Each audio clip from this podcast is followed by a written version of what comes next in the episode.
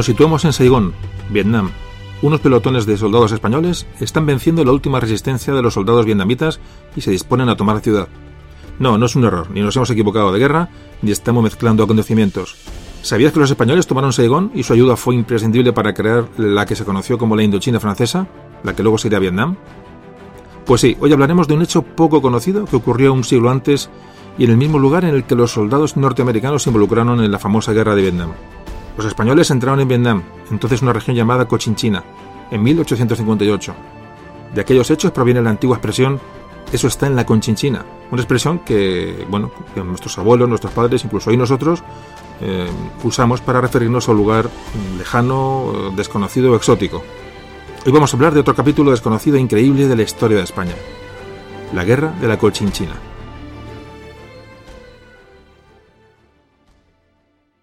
Memorias de un tambor.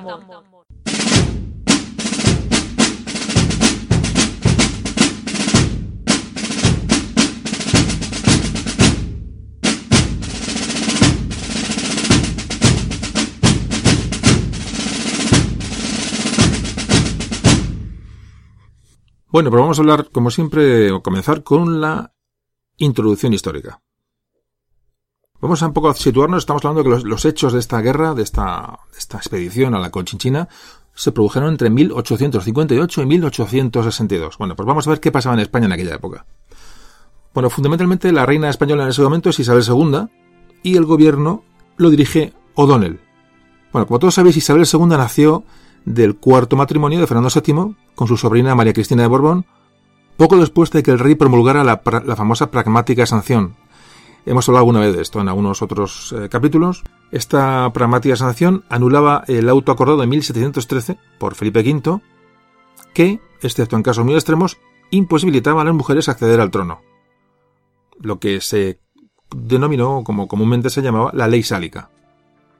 Bueno, pues anulando esto, se restablecía de este modo el sistema de sucesión tradicional de las siete partidas de Alfonso X de Castilla, según el cual las mujeres podían reinar si no tenían hermanos varones. Es decir, se habilitaba a la hija de Fernando VII para reinar mediante esta anulación. Fernando VII murió en 1833. Isabel II, su hija, fue jurada como princesa de Asturias y proclamada reina aquel mismo año.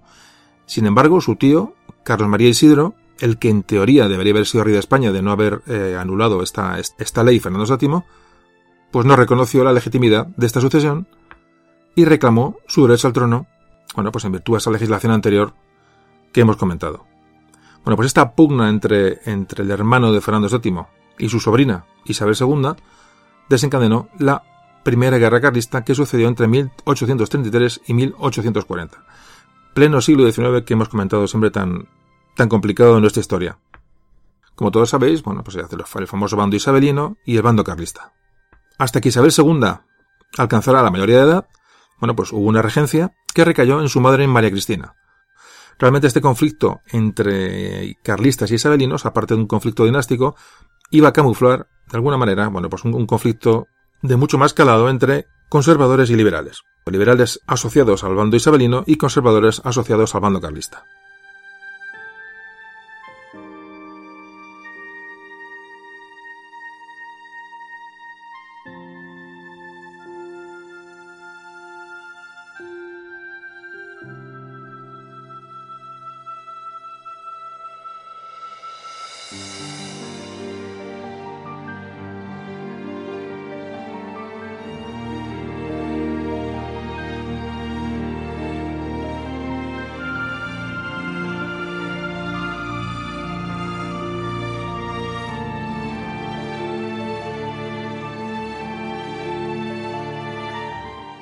Durante la primera época de Isabel II, bueno, lo que ocurre es que se, se llama a gobernar a los liberales, realmente eran los que apoyaban su causa, y se va a aceptar un régimen mm, semiconstitucional mediante un estatuto real de 1834. Los liberales más puros, digamos que obligaron a ejecutar una nacionalización de los bienes de la Iglesia, lo que se conoció como la desamortización de Mendizábal, y un establecimiento de un régimen absolutamente liberal mediante la promulgación de la Constitución de 1837. Esto algún día digo que podemos tratarlo en un programa que dedicamos exclusivamente al siglo XIX, espero llegar a un día, pero como veis vamos tocando constantemente temas muy concretos y ya muy comunes a, varios programas y se van asentando un poco las, las nociones. Bueno, esta primera guerra carlista fue favorable para los, bueno, para los partidarios de Isabel. El general Espartero logró imponerse con su ejército a los carlistas en el frente del norte y en el frente de la Sierra del Maestrazgo, en el este. En 1836 va a ocurrir un asunto que es que María Cristina, la, madre de, Isabel, que estaba en plena regencia, contrajo matrimonio en, secreto, un matrimonio un poco extraño, con un sargento de, su guardia de corps. Esta relación no fue muy bien vista por, bueno, por la sociedad del momento, y María Cristina fue apartada de la regencia y expulsada de España durante una revolución progresista que se produjo en 1840. El siglo XIX va todo a base de, asuntos como este. Realmente no hay un año en que no, haya una, bueno, terremoto político en, en España. María Cristina es desacreditada por ese matrimonio y un poquito también por su, mm, bueno, su poca colaboración con el liberalismo más progresista, que como hemos dicho, en el que tenía en este momento eh, llevaba el timón, y el propio general Espartero sucedió a María Cristina como regente en 1841. Es decir, se va a producir lo que se llamó la regencia de Espartero. Dentro de la, de la, bueno, de la corriente liberal ya existían dos corrientes diferentes. El Partido Moderado, que eran liberales conservadores, y el Partido Progresista, que eran liberales más avanzados. Es decir, repito, por si no ha quedado claro el tema, es decir, el, bando eh, conservador absolutista, digamos, eh, que apoya a, Carlos, los carlistas, van por un lado, y luego dentro del par de los liberales, bueno, había dos tendencias, una un poco más conservadora y otra más progresista o más, más avanzada. Espartero va a estar de regente tres años. Y evidentemente, bueno, pues hay un predominio lógicamente de los, de los liberales progresistas. Y Espartero va a ser derrocado por un movimiento, bueno, en que de los progresistas más descontentos, esto ocurre en 1843, y para evitar que apareciera un nuevo regente, bueno, pues entonces se decide adelantar la mayoría de edad de, Isabel II, es decir, para reinar, y comienza a reinar con solo 13 años. Es decir, no se buscan ya más, regencias, sino bueno, el reinado directo de, Isabel, que reinaría como Isabel II, con tan solo 13 años. Unos años más tarde, cuando Isabel tenía 16 años, se casó con su primo Francisco de Asís.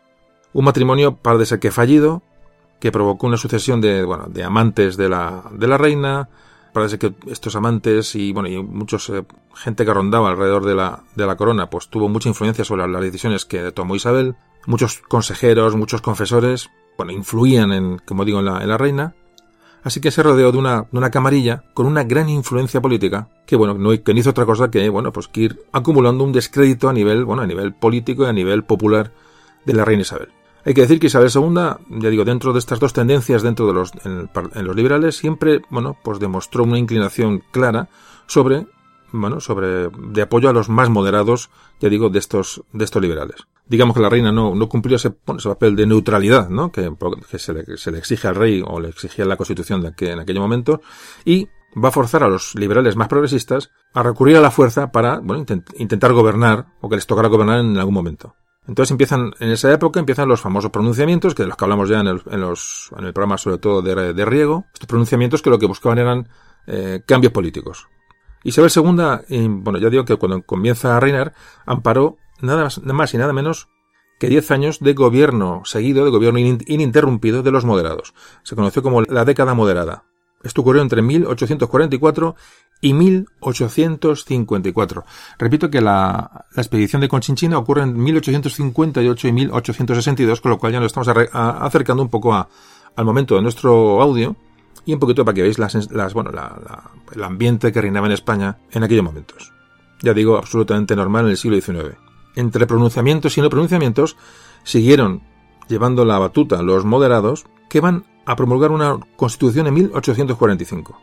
Una constitución en la que el poder de la reina, el poder de la corona, quedaba muy reforzado frente a los, bueno, a los, a los órganos de representación de la nación y va a llevar, bueno, de una manera, bueno, a unas medidas y unas, unas promulgaciones de, leyes bastante conservadoras. Todo esto lleva a que el papado reconozca a Isabel como reina legítima en 1845.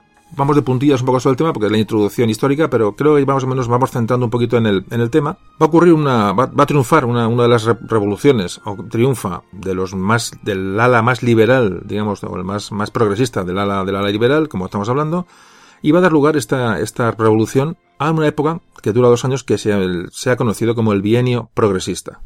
Un bienio progresista que va a tener también como líder, como persona mm, importante, a Espartero. Con Espartero ya aparece O'Donnell. O'Donnell que se integra como ministro de la guerra eh, de Espartero.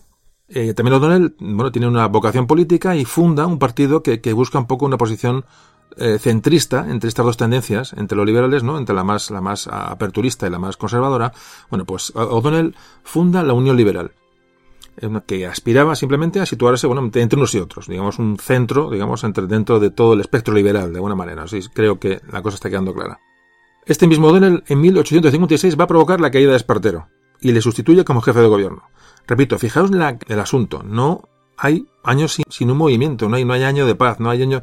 Fijaos, el propio, el propio O'Donnell, que era ministro de Espartero, va a ser el que le derroque en 1856, ya muy poquito antes del comienzo de esta expedición de la que vamos a hablar hoy. Bueno, pues esta caída de, de Espartero hace que se regrese otra vez a la constitución moderada de 1845.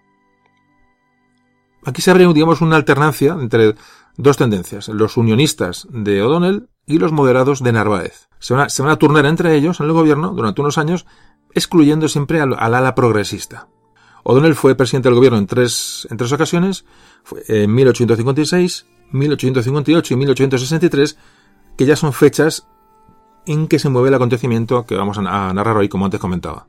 Es decir, reina Isabel II y jefe de gobierno O'Donnell. ¿Qué hizo O'Donnell? Parece que hay un momento cuando él gobierna que bueno, hay una, un ambiente económico mucho más favorable y parece que se va a lanzar una política exterior mucho más activa, muy bien, muy arrastrada España por la política de, de, la Francia de Napoleón III. Es decir, un momento que se empieza a vivir en, bueno, entre las grandes potencias mundiales, bueno, empieza a nacer el, el colonialismo, que, de que hablaremos ahora en un momentito, y España pues no es ajena a este ambiente internacional.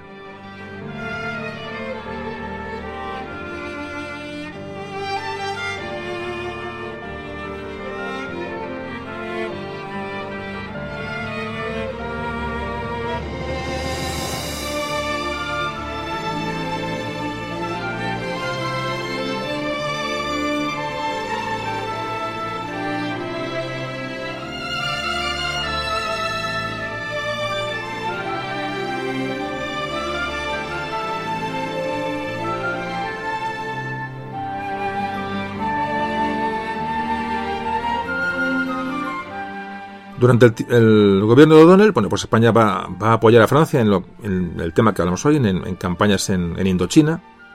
También va a participar con Francia en México en 1861.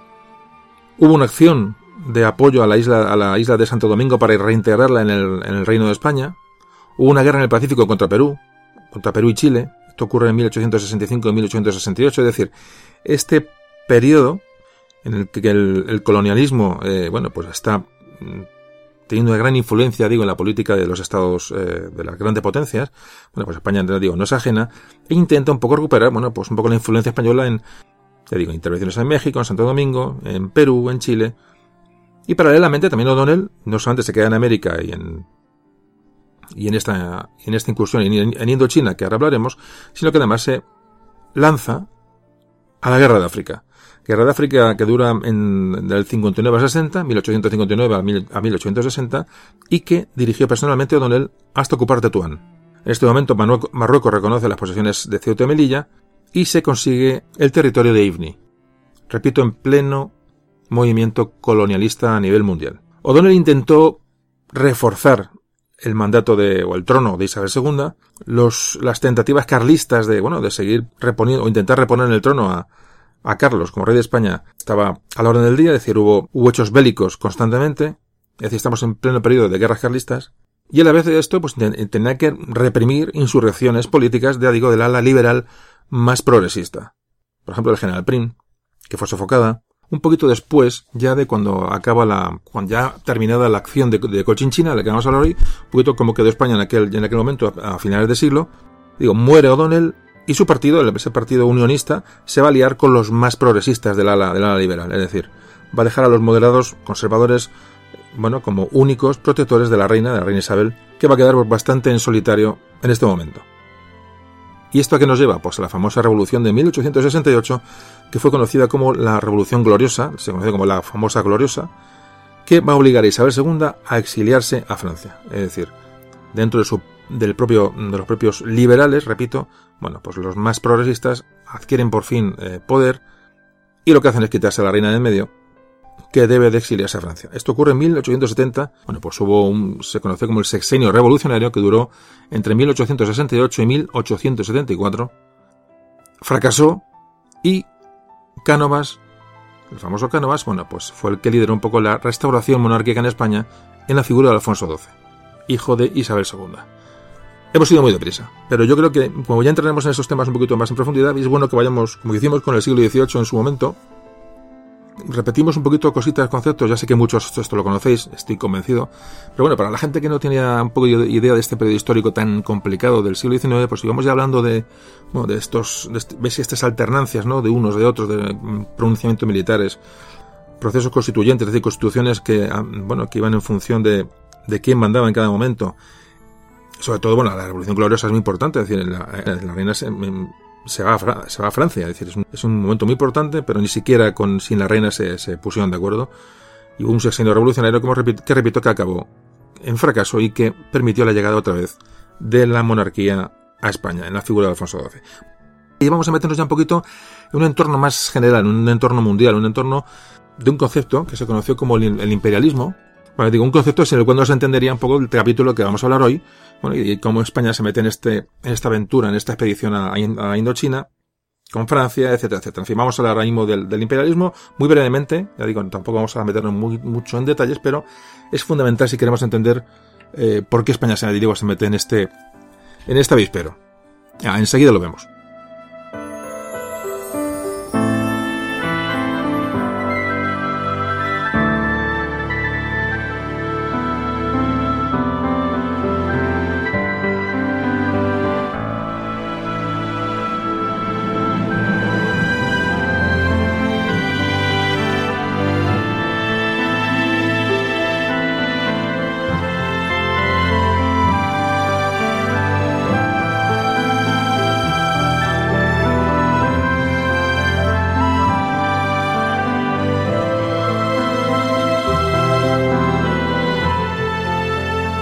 Vamos a hablar del colonialismo, del imperialismo, haciendo como te digo que es un movimiento que bueno que va a llevar a todas las potencias mundiales en ese momento bueno, a hacer determinadas acciones.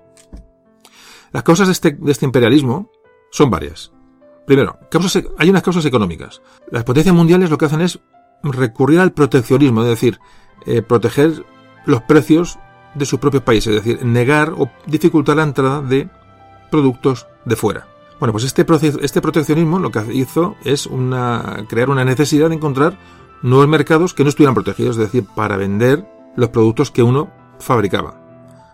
Por ejemplo, si en España se fabrican calzados, por ejemplo, y se van a vender a Francia, pero en Francia hay una medida proteccionista con, a favor del calzado nacional francés, es decir, no entra el calzado español en Francia puesto que no puede competir con aquellos precios, es decir, son precios protegidos y precios productos subvencionados, ¿no? Bueno, pues si esto lo, lo ampliamos a todos los mercados de todos los países y prácticamente a, todos los niveles, ocurre que los países tienen que buscar un, mercados para vender sus productos. Entonces, automáticamente, pues Inglaterra, Bélgica, Holanda, eh, Portugal, eh, Francia, bueno, pues encuentran en otros, buscan o encuentran en otros continentes el lugar donde vender sus productos y también donde invertir sus, sus capitales. Se fomenta la construcción de, de, ferrocarriles, se construyen puertos, es decir, hay un movimiento económico de capitales también en busca de salidas y de, bueno, y de expansión económica. Por supuesto, sin no eh, olvidarnos de, la, de la, la, importancia de las materias primas que se encontraban en, en, bueno, en, otros países, te digo, a veces, a veces muy exóticos y muy lejanos, porque los recursos de los países de Europa, pues bueno, se estaban, se estaban agotando.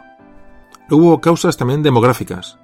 Es decir, la gente no tiene futuro en Europa, hay un gran aumento de población y la única salida es, bueno, pues buscar territorios fuera, es decir, vivir fuera y este lugar donde se podía vivir eran territorios o colonias. Fijaos que en esta, en esta época, sobre todo segunda mitad del, siglo XIX, es un éxodo masivo de personas buscando, bueno, pues riqueza, mejor vida, etcétera, ¿no?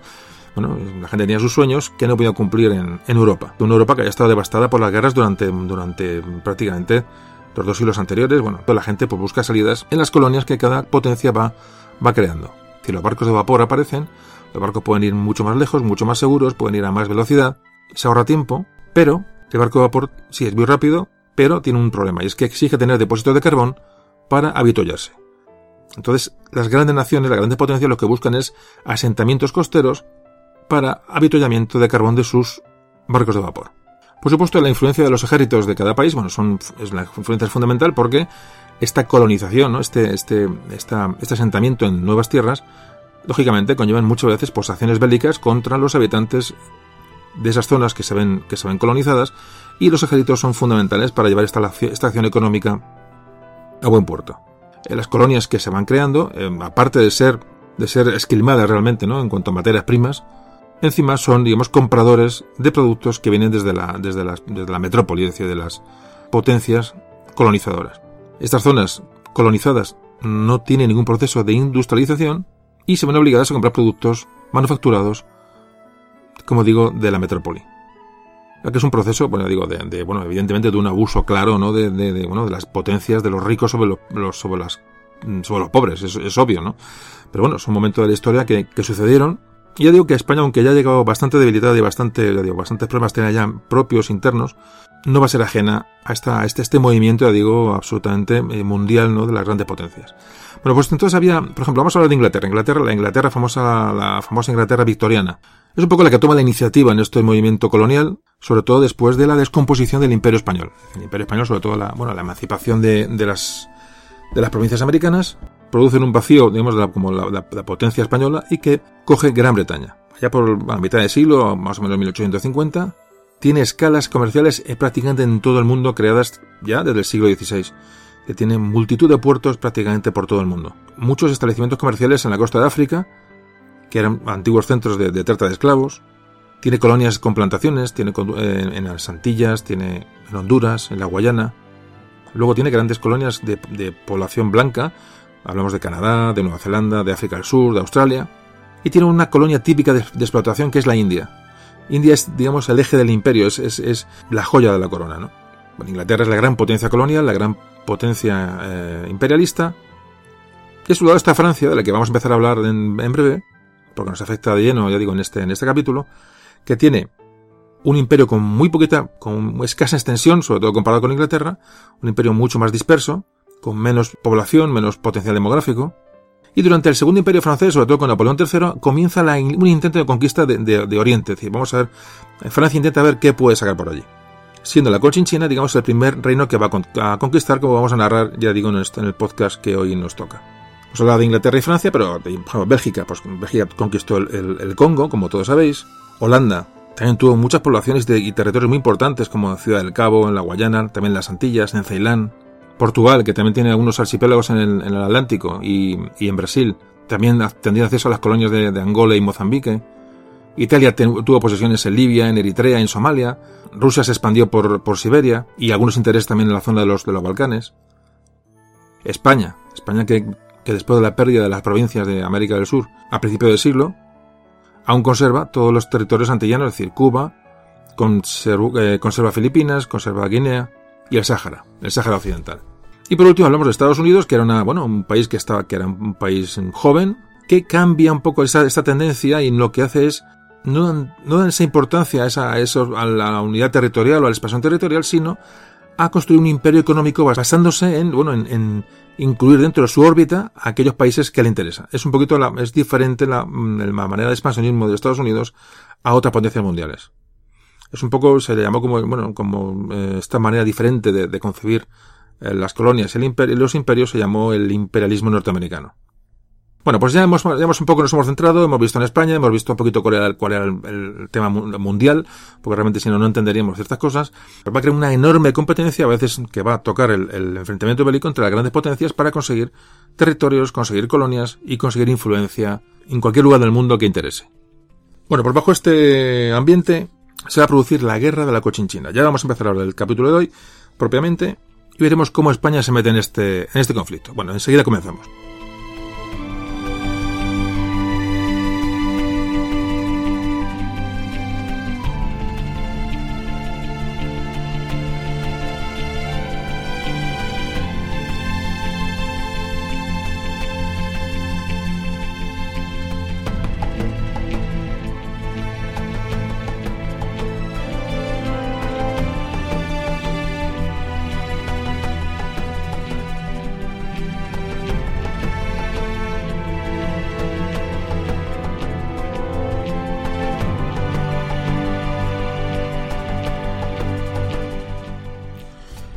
Para empezar vamos a ver qué es lo que mete a España en esta guerra, en este, esta aventura junto a Francia para conquistar Indochina. Vamos a ir explicando poquito a poco y entrando en materia. Fundamentalmente el conflicto se origina, bueno, pues, pues por los misioneros que vayan a aquella zona, hay misioneros portugueses, españoles, franceses, que trabajaban en aquella zona y son los que van a provocar un poco el conflicto o en ellos se, se van a amparar para, o van a usar como excusa para, para actuar. Y vamos a ver desde cuándo, desde cuándo había eh, misioneros en aquella zona. Bueno, pues en la zona del actual Vietnam ya había, habían misioneros eh, portugueses y españoles desde, la época en que, en que, como en otros podcasts, ya hablábamos de aquellos encuentros que tuvieron en, Filipinas por las, eh, las especias, en las Molucas. Es decir, ya hemos, ya hemos hablado suficientemente sobre aquello, pero y entonces las misiones habían llegado a la costa asiática, a la costa de Indochina, y había asentamientos de misiones desde muy antiguo había ya núcleos católicos asentados, de, misiones católicas, y de, eh, de, asiáticos convertidos al catolicismo en la zona del Golfo de, Tonkin. Luego hablaremos de la, situación de. Digo, vamos a hablar un poquito de, los motivos, pero geográficamente luego lo, situamos. Y el, y el, detonante de esta guerra va a ser, bueno, pues el, asesinato de un misionero del obispo Díaz Sanjurjo, un, un obispo español. Ya digo, va a ser un poco la excusa, va a ser el detonante de la intervención franco-española en la zona. Francia eh, propone una operación de castigo y necesita un aliado, España, que es la que tiene bueno, la, posesión en Filipinas, en Manila, para que sirva de base de operaciones para los franceses para acercarse a las costas indochinas. Es decir, Francia no tiene ninguna posesión territorial en la zona y piensa en España como aliada de, bueno, de una forma interesada. Ya digo que la idea de Francia era en todo momento consolidar una posición en el extremo oriente. España ya llevaba siglos en Filipinas, como antes hemos comentado y todos sabéis. Portugal tenía centros en la, India y en China. De Inglaterra, bueno, en Inglaterra ya ni hablar todo lo que tenía. decir, como antes comentábamos, Francia no tenía ninguna posición territorial desde la cual lanzar eh, ninguna ofensiva o comerciar. Lo que se tenía Francia en la zona era una poderosa escuadra eh, naval que estaba aliada de Gran Bretaña en la guerra, en la guerra de China, en los mares de China. Francia tiene muy buenas relaciones con España y piensa en las bases de Filipinas, como antes decía, para lanzar su política colonial, su política, su política imperialista en Oriente. Bueno, pues Francia va a solicitar entre mil o dos mil soldados a España. Ya digo, con, la, con el pretexto de vengar la muerte de estos, bueno, había habido más muerte de misioneros y pide ayuda a España. Además de esta manera, pues contentaba a los católicos franceses, es decir, esta, esta acción de venganza, de, represalia, contentaría a sus, a sus mm, habitantes católicos y también al Papa, ¿por qué no? Es decir, la gran beneficiada de la operación iba a ser Francia y España iba a ser utilizada para tal fin. Bueno, entonces se produce ya la primera decisión, vamos a ir dando ya datos, es decir, estamos hablando de cosas que luego vamos a redundar en ellas, vamos a darlas, a, ampliarlas, pero en principio vamos a ver ya cuando el gobierno toma la decisión de participar en la campaña de Vietnam, la campaña de, Indochina. Bueno, la primera vez que se habla de, esta intervención en, Indochina, o en la Cochinchina, que ya luego hablaremos, ya digo, vamos a, luego describiremos geográficamente la situación, la primera referencia a la Cochinchina aparece en una sesión de cortes celebrada el miércoles 1 de diciembre de 1858. Es decir, habían pasado ya dos meses desde el inicio de la expedición cuando se habla de esto en las cortes. Fijaos también un poco el, detalle. Es decir, no había una información exacta del gobierno para nada en las cortes. La reina Isabel II, en esta sesión, toma la palabra y dice lo siguiente. Los atentados de que fueron víctimas nuestros misioneros en Asia me han obligado a enviar, en unión con el emperador de los franceses, una expedición militar a Cochinchina. Las tropas de mar y tierra corresponderán, si la ocasión se presenta, a sus tradiciones y a la memoria de las hazañas con que el soldado español se distinguió siempre en defensa de los intereses y del honor de su patria y de sus reyes. Bueno, ante esta, decisión, ante esta decisión de, participación en esta expedición, bueno, ahí la oposición ejerce como tal, es decir, tampoco era una expedición que tuvo para nada popularidad. Y el día 29 de diciembre, días después de esta, de esta declaración, hay un diputado madrileño, Salustiano, Olózaga, que era líder de la oposición, que pronuncia un discurso, ya digo, sobre todo protestando. Bueno, vamos a ver el discurso de, Olózaga, pues es interesante para ver un poco, fijaos qué situación se vivía en España en aquel momento ante una expedición de gran envergadura y que el gobierno ni siquiera comunica a las Cortes. Bueno, pues en el momento que se entera, este diputado dice lo siguiente. Todo esto en las Cortes. Textualmente dice, el último punto de las cuestiones extranjeras de que hace mención el discurso de la corona es la expedición a Cochinchina. Se ha hecho ya, no tenemos más que hacer votos para que nuestras armas sostengan las glorias que se han conseguido por ellas en aquellos remotos países. Pero recordar al Gobierno que en este asunto ha ido abiertamente contra el tenor y espíritu de la Constitución. Hemos tenido que hacer un tratado con Francia, sin fijar el contingente de las fuerzas, de los recursos que se han de emplear o de las compensaciones que se han de obtener conseguido el triunfo. Se ha hecho por consiguiente este tratado y al rey corresponde dirigir las relaciones diplomáticas, pero a las Cortes corresponde autorizar al Gobierno para ratificar estos tratados. Y hace alusión al artículo 46 de la Constitución de 1845, en el que dice que el rey tiene que estar autorizado por una ley especial para una actividad bélica, es decir, ratificar los tratados con un país extranjero, es decir, que se queja la oposición de que eso se ha llevado a cabo sin ningún tipo de información y, bueno, y por, supuesto por la puerta de atrás.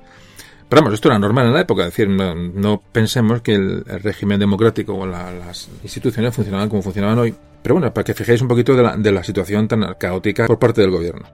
Con lo cual no es de extrañar bueno, que ya digo que esta expedición pues, no gozara para nada de, un apoyo popular, ni de la prensa, ni, de la oposición. Es decir, la cosa empezaba, empezaba mal. Bueno, pues esta moción de Olózaga, de este diputado, fue rechazada por 165 votos en contra y 20 a favor.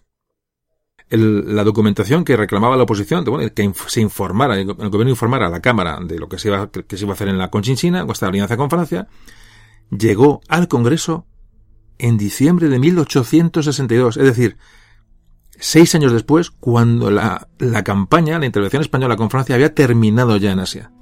Increíble, absolutamente increíble. Seis años después llegó la documentación requerida por la oposición. Realmente cuesta, cuesta creerlo, ¿no? La prensa española, como antes comentaba, bueno, evidentemente estaba, no dio apoyo a esta, expedición, no tuvo una gran popularidad, pues bueno, la prensa estaba dedicada a las intrigas políticas, la prensa estaba metida, bueno, digo, en mil, apoyando a unos, apoyando a otros, es decir, pues, pues interesaba todo menos, menos estas aventuras en, en un lugar que además hay que pensar que, la información en, aquellos días era muy diferente a la de ahora y realmente no se sabía ni qué estaba pasando, ni dónde estaba la Conchinchina, ni dónde estaba prácticamente, ni dónde estaba Manila, ¿no? Entonces, bueno, pues es de entender que no se le diera demasiada, demasiada importancia. Sin embargo, la prensa francesa sí que dio importancia a la expedición y sí dio importancia a esta acción.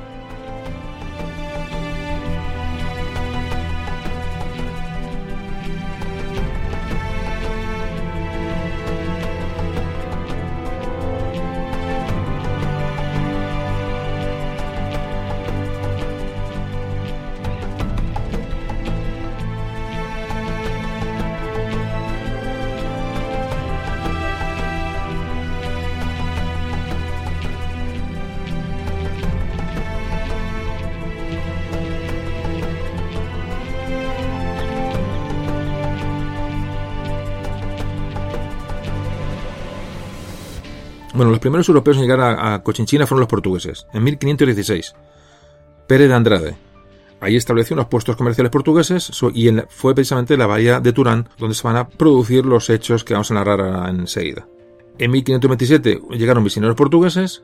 En 1580 ya llegan misioneros españoles desde Filipinas. Más tarde, en 1615, llegaron los primeros misioneros franceses, mucho después. Se habla de expediciones españolas a, mitad del siglo XVII, con, con ya expediciones militares eh, para, para ver la zona, que no tomaron posesión de, ninguna, de, ninguna, de ningún territorio, y en 1719 se produjo una nueva expedición española militar a las costas de, Indochina. desde, este año 1719 ya se produce una, un aumento de la persecución de religiosos en la zona. Se destruyen iglesias, hay torturas. En este periodo, concretamente de principios del 18, son asesinados más de 300 cristianos. España, de hecho, autoriza expediciones a la zona, bueno, para, para aclarar la situación. Y a finales del siglo XVIII es un misionero francés Pinot. Pedro Pinot es un, bueno, que hace de mediador. Hablamos del año 1787, es decir, antes de la Revolución Francesa. finales del 18, es vamos, vamos casi un siglo atrás, y él ve la posibilidad de contactar o de mediar con el imperio anamita, el, imperio de Anam, que es una de las partes de, ya digo, vamos a describir un poco geográficamente lo que es la zona de, de acción, la zona de la Conchinchina, la zona de, de Indochina. Bueno, pues este, este misionero ve una posibilidad de pactar con el, imperio de, Anam, que está situado en aquella zona, porque hay un príncipe que es, bueno, un príncipe que es eh, apartado del trono de manera injusta, es decir, este misionero le busca y entonces busca, digamos, una legitimación a las pues, futuras acciones francesas en, la zona, apoyando a este príncipe, este príncipe que fue apartado del poder. Bueno, pues este, este misionero, que es un, que es un hombre con bastantes, con bastante visión de futuro, pacta con el príncipe que si ha repuesto en el poder, bueno, pues dará a Francia una, bueno, pues una serie de, beneficios comerciales en la zona y es una manera de, de que Francia por fin tenga una base de operaciones estable, como digo, en Extremo Oriente. Este príncipe recupera con la ayuda francesa todo el territorio en 1802, ya, ya estamos en principio del siglo XIX, es decir, con la ayuda de los franceses recupera bueno, pues su, territorio, su posesión, y también incluye esta, esta recuperación la zona norte, la zona norte de lo que es Vietnam, el, el Tonkin. Tonkin. Entonces, ¿qué ocurre?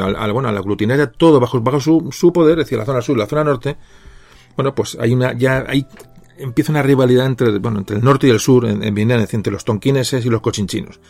Este mm, príncipe que se le repone en el trono, estamos hablando del principio del 19, de 1802, bueno, pues sus descendientes, sus, sus, siguientes mm, descendientes, eh, príncipes o reyes, ya empezaron a dejar de respetar los pactos con Francia y dejaron de respetar a los, a los cristianos que había por, por la zona. Estas, estas sucesivas descendencias llegó al último descendiente, a, Tuduk, se llama Tuduk. Tuduk era, digamos, el, el rey anamita o el rey vietnamita o el rey de la zona de Cochinchina y Tonkin y Danam que, eh, bueno, que, era el que en ese momento tenía el mando. Este último rey fue el que realmente atacó en última instancia los misioneros europeos que había en la zona por una serie de circunstancias. Parece que acusaba a Francia de un bombardeo. Bueno, el caso es que se produjeron estas muertes de misioneros españoles, sobre todo la del famoso día Sanjurjo. Hubo muchas persecuciones anteriores. Hoy hay que reconocer el valor de los misioneros en aquella época. Es auténticamente increíble. Entonces, bueno, digamos, llega la muerte del día Sanjurjo. Bueno, cuando digo la muerte es que, bueno, fue prácticamente fue despedazado. Es decir, se le encontraron decapitado. Fue una auténtica barbaridad que la gente hacía auténticas barbaridades eh, con este idea de Sanjurjo y con, con varios más. Y como te contamos, bueno, pues Francia decide intervenir en la zona, es una perfecta excusa para empezar su influencia allí.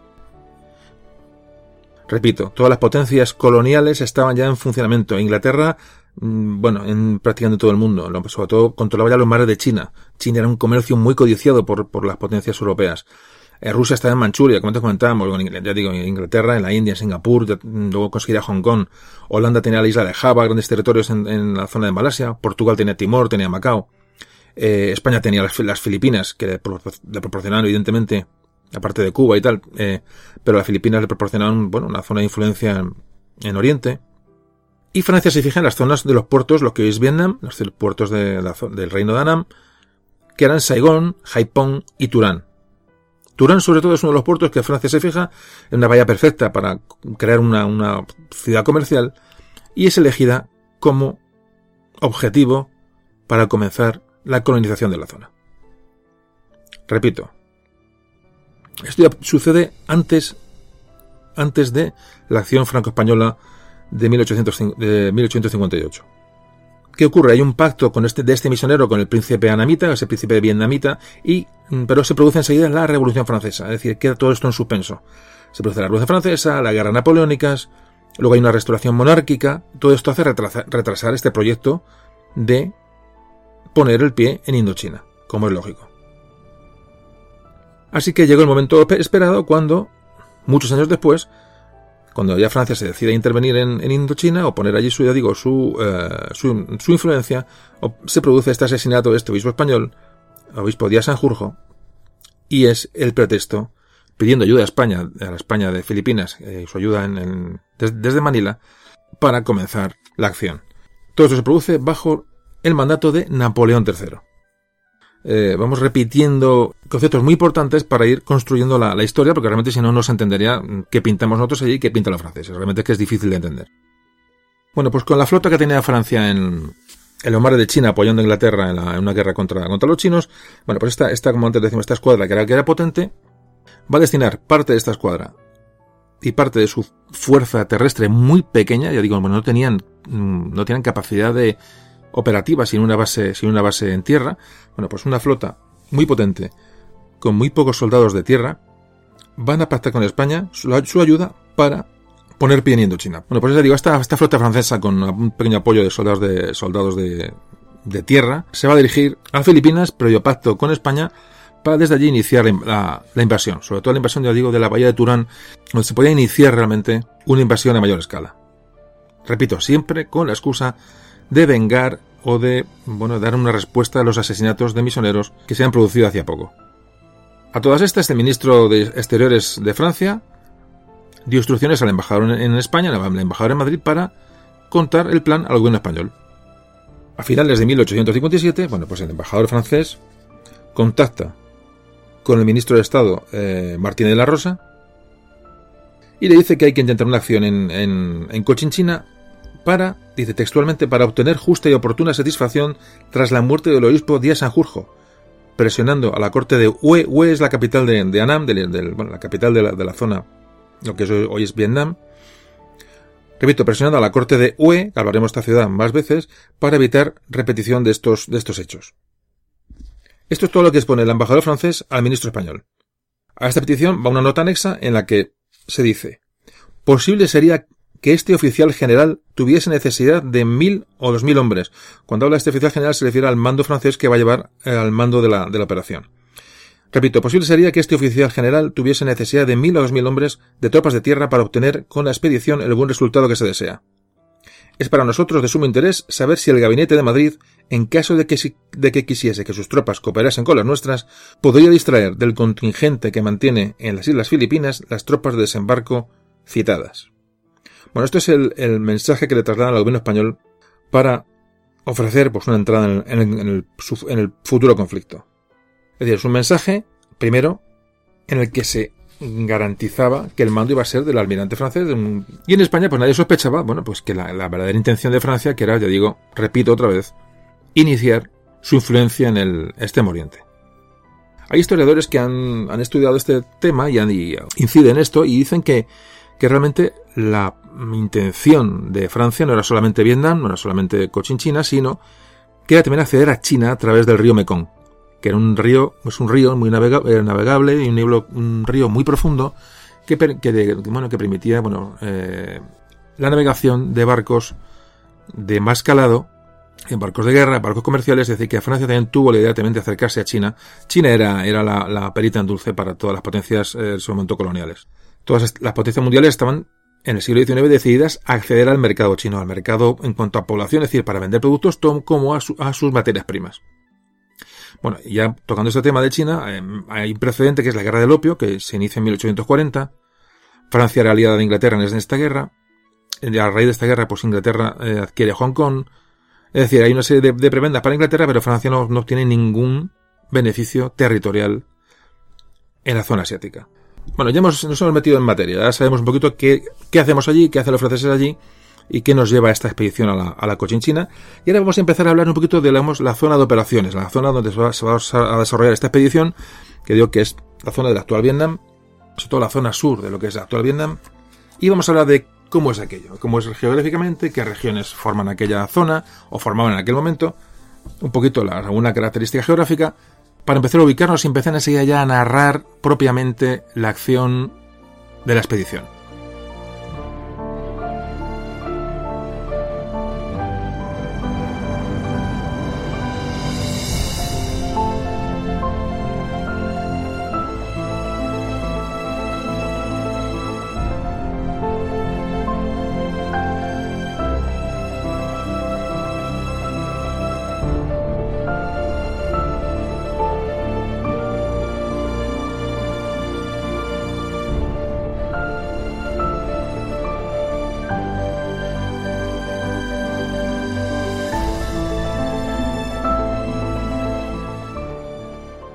Bueno, pues eh, como siempre os digo, pondremos mapas en Facebook y en, uh, y en la página web para que veáis un poquito la situación. Intentaré colgarlo lo antes posible para que tengáis un apoyo gráfico, aunque cualquiera puede ver mapas en, en Internet. Pero bueno, mapas sobre todo del siglo XIX que, nos ayudan más a, enter, a enterarnos de cómo, cómo, era la situación. Eso lo podéis ver, pero para que no tenga posibilidad de verlos o bueno, o que haces una idea de cómo era la, la región, voy a intentar hacer un, una comparación. aproximada. Bueno, vamos a imaginarnos que Vietnam, que es la zona actual donde se va, el país actual donde se desarrollan estos acontecimientos en aquel, en aquel momento, bueno, pues eh, Vietnam es, digamos, dos tercios de la actual, de, España, de, lo que es España hoy, ¿vale? Dos tercios. Bueno, pues nos imaginamos un país Vietnam que es, digamos, las dos terceras partes de España, digamos, en, la zona, la zona del este. Es decir, va a hacer un corte, digamos, pues de, de Aragón, pues hasta, pues más o menos hasta Extremadura, más o menos, ¿no? Esta parte hacia el este sería la, extensión más o menos de lo que es Vietnam, lo que es la zona de Cochinchina, Annam y Tonkin, de la, le digo, el actual Vietnam. Y las Islas Filipinas están al este de Vietnam. Es decir, las Islas Filipinas están donde, digamos, comparativamente, pues tú fuera Italia con respecto a España. ¿Vale? Un poquito para que os hagáis una idea. Es decir, Vietnam sería esa parte de España, esos dos tercios de España que os he dicho antes, ¿vale? Más o menos, ¿eh? más o menos, un poco en extensión. Y la distancia que separa Filipinas de Vietnam sería la distancia que separa España e Italia. ¿De acuerdo? Entonces, bueno, más o menos, esa es la, esa es la idea, ¿vale? Eh, eh, Filipinas al este, Vietnam al oeste, separados por un trayecto de mar que era muy parecido, muy aproximado a lo que es entre Italia y España, para que nos hagamos una idea. Hay que decir que las Islas Filipinas tienen una extensión muy parecida a la, a, la, de Vietnam. Es decir, las Islas Filipinas eran de una extensión enorme, es un archipiélago mm, gigantesco. Bueno, la capital en Manila, el centro de operaciones español, no tampoco muy cerca de Vietnam, pero bueno, a una distancia que hacía posible pues una que, fuera un centro de, de, operaciones y una base de operaciones para la conquista de Indochina. Bueno, hecha esta pequeña comparación para que nos situemos, repito siempre con la idea de dar un escarmiento por la muerte de, estos religiosos. Bueno, pues ya comenzamos a definir la zona. Cuando hablamos de el imperio anamita de Anam, es también mm, es la digamos la denominación de allí, de los autóctonos, es decir, le llaman Anam, A N N A M de A M de Madrid. Anam, con dos Ns. Bueno, pues el nombre que se dio a esta zona, le dieron los europeos, era Cochinchina. Es decir, Anam era la Cochinchina para los, europeos y más tarde sería Vietnam años después. Pero es, digamos, la misma zona con tres distintas denominaciones. Como decíamos, las operaciones van a llevarse a cabo entre 1858 y 1862-63. Es decir, van a ser cuatro o cinco años de, de actividad por este, esta fuerza franco-española que se está, que se está formando. Y la zona de, digamos, de influencia de esta, de esta expedición va a ser sobre todo lo que, la parte sur de lo que hoy es Vietnam, de la, República Socialista de Vietnam. Con un mapa de Vietnam, digamos que la, zona de operaciones de, digo, de esta expedición sería la, mitad sur. Es lo que era, durante la guerra de Vietnam, era, era el Vietnam, Vietnam del Sur.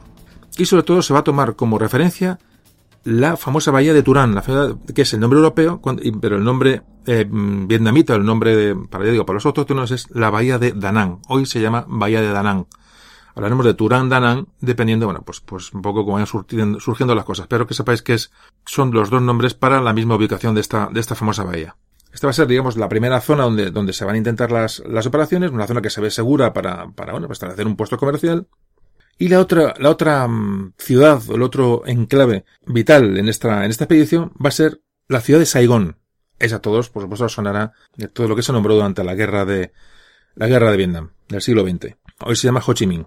Pero bueno, esta zona, esta ciudad de Saigón va a ser, digamos, el, segundo punto en importancia estratégica de esta expedición, como ahora iremos, iremos narrando. Hay que decir que para, bueno, para llegar a aquella zona había que bordear el Cabo de Buena Esperanza, es decir, el canal de Suez se abriría años después, en el año 1869. Estamos, a punto de abrir el canal de Suez por una empresa francesa, es decir, los franceses eh, tuvieron ahí su influencia, pero en ese momento que estamos hablando no estaba abierto el canal de Suez, con lo cual había que dar la vuelta por el sur de África. Lo que también ocurrió es que hubo algunas compañías, eh, bueno, que, tuvieron la idea de ofrecer el paso desde, digamos, desde el Mediterráneo, desde Alejandría, hasta el Mar Rojo por tierra. Es decir, había barcos que desembarcaban en Alejandría, en el norte de Egipto, y cruzaban por tierra hasta llegar al Mar Rojo para llegar a la zona de la que estamos hablando. Es decir, reducía el trayecto más o menos en unos 3-4 meses haciendo esto. Es decir, eh, eh, bueno, había intentos, ya digo, de, acortar como fuera el, trayecto y esta fue una, de las ideas. Para ciertos materiales o para ciertas empresas era, era factible, es decir, desembarcar en Alejandría y por tierra viajar hasta, hasta el Mar Rojo y allí embarcar otra vez pero para ciertas, mm, ciertos propósitos era, era imposible, es decir, había que bajar por el Cabo de Buena Esperanza. Fijaos en lo que es la geografía, lo que es... Claro, hoy lo vemos todo tan sencillo, ¿no? Pero en aquella época era, era todo empresas, empresas impresionantes y, eso a pesar de que ya estaba el barco, de vapor, es decir, los, los, avances tecnológicos ya eran, eran importantes, pero aún así era, los trayectos siguen siendo inmensos. Por eso cuando hablamos de, de lo que hicieron, de que hicieron el Cano, Magallanes, lo que hicieron toda esta gente, Urdaneta, todo esto que hemos hablado en los viajes, si ahora mismo estamos en el siglo XIX, ya final del XIX, con barcos de vapor, con ya la evolución industrial, con potencias, es decir, con mucho más avance, imaginar lo que era en la época de la que hablábamos de la primera vuelta al mundo, por ejemplo, lo que fue dar la vuelta al mundo. O sea, es, es muchas veces digo que es, son auténticas epopeyas, pero, pero auténticas epopeyas.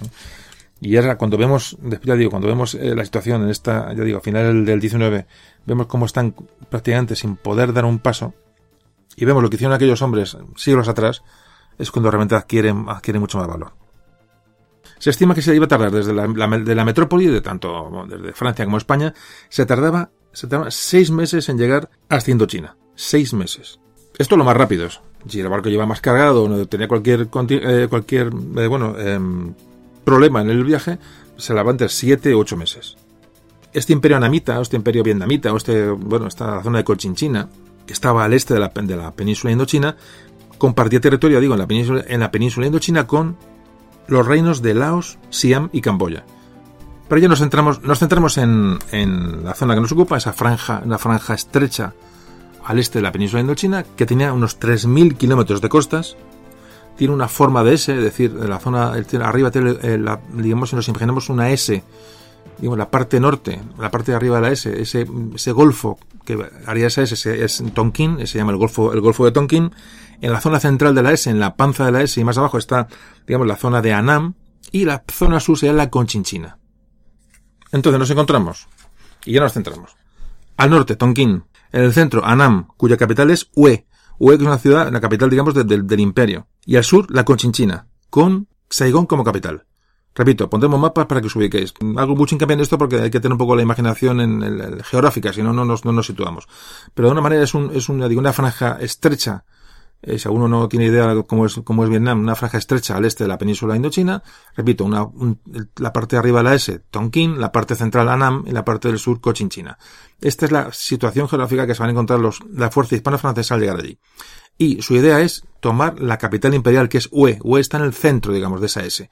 ¿Vale? Y para tomar Hue, la idea es desembarcar en una bahía que, tiene unas condiciones defensivas importantes, y, entonces desde ahí desplegar, desplegar, digamos, el ataque sobre la capital eh, imperial. Veremos ahora cómo se desarrollan los, acontecimientos, porque la acción va a empezar. Pero antes vamos a acabar de, poco describir cómo era esta tierra. Vamos a hablar un poco geográficamente cómo se distribuye, vamos a hablar un poquito con, qué se encuentran las fuerzas hispano-francesas cuando, llegan allí, cuando van a llegar a Vietnam. Pues ahí hay un clima que es propio de la zona, es un clima muy húmedo, húmedo y caliente. Es una zona muy poco sana para el, para el soldado europeo. Hay que decir que, que, bueno, que los soldados eh, españoles, gran parte de ellos eran tagalos, eran, eran originarios de Filipinas, eran españoles a todos los efectos. Es decir, recordemos que España llevaba allí desde hacía siglos. pero era zona, eran mm, gentes autóctonas de Filipinas, los llamados tagalos, no todo el ejército español era, era tagalo, gran parte de la tropa sí lo era, pero prácticamente todos los mandos y gran parte de la tropa eran españoles de la, de la, uh, de la metrópoli. Pero hay que decir que tanto los tagalos, lógicamente, que eran gente de la zona, como españoles que estaban en Filipinas hacía muchísimo tiempo, estaban un poco más acostumbrados o mucho más acostumbrados a este clima um, húmedo, tórrido y muy, muy complicado de, de Indochina. Sin embargo, los franceses no lo estaban. Es un tema muy importante a tener en cuenta porque entonces la, acción española o la importancia de las tropas españolas iba a adquirir mucha más importancia. Por supuesto, aquellos, ese clima húmedo pues daba lugar a, bueno, por supuesto, a toda clase de fiebres, de infecciones. Eh, eh, bueno, el paludismo era una de las, de las enfermedades, bueno, había un montón de enfermedades y de fiebres que congeniaron los soldados, ya iremos hablando del tema vayamos avanzando en el asunto. Un clima insano, la zona de una vegetación exuberante, muchos pantanos, eh, bueno, para las comunicaciones eran muy complicadas, ¿no? los caminos estaban muchas veces empantanados, es decir, la zona era mm, muy complicada, ya digo, si le costó al ejército norteamericano en el siglo, en pleno siglo XX, imaginaos eh, lo que les pudo costar a estas tropas mm, muy poco numerosas y poco preparadas que fueron hasta allí.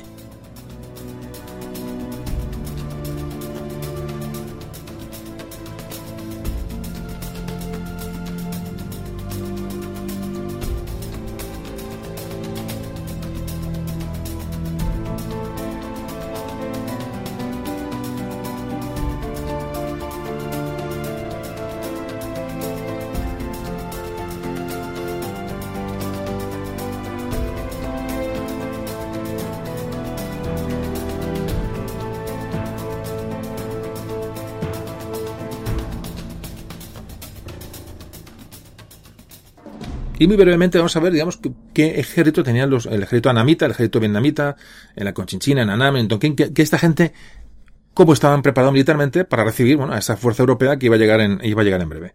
Pero hay que decir que la ejército anamita tenía, se, se calcula que tenía unos 200.000 hombres. 200.000. 35.000 de los cuales estaban en la capital, en Hue, que era un poco el objetivo final de las tropas franco-españolas la diferencia de, mm, de cantidad de soldados era absolutamente disparatada.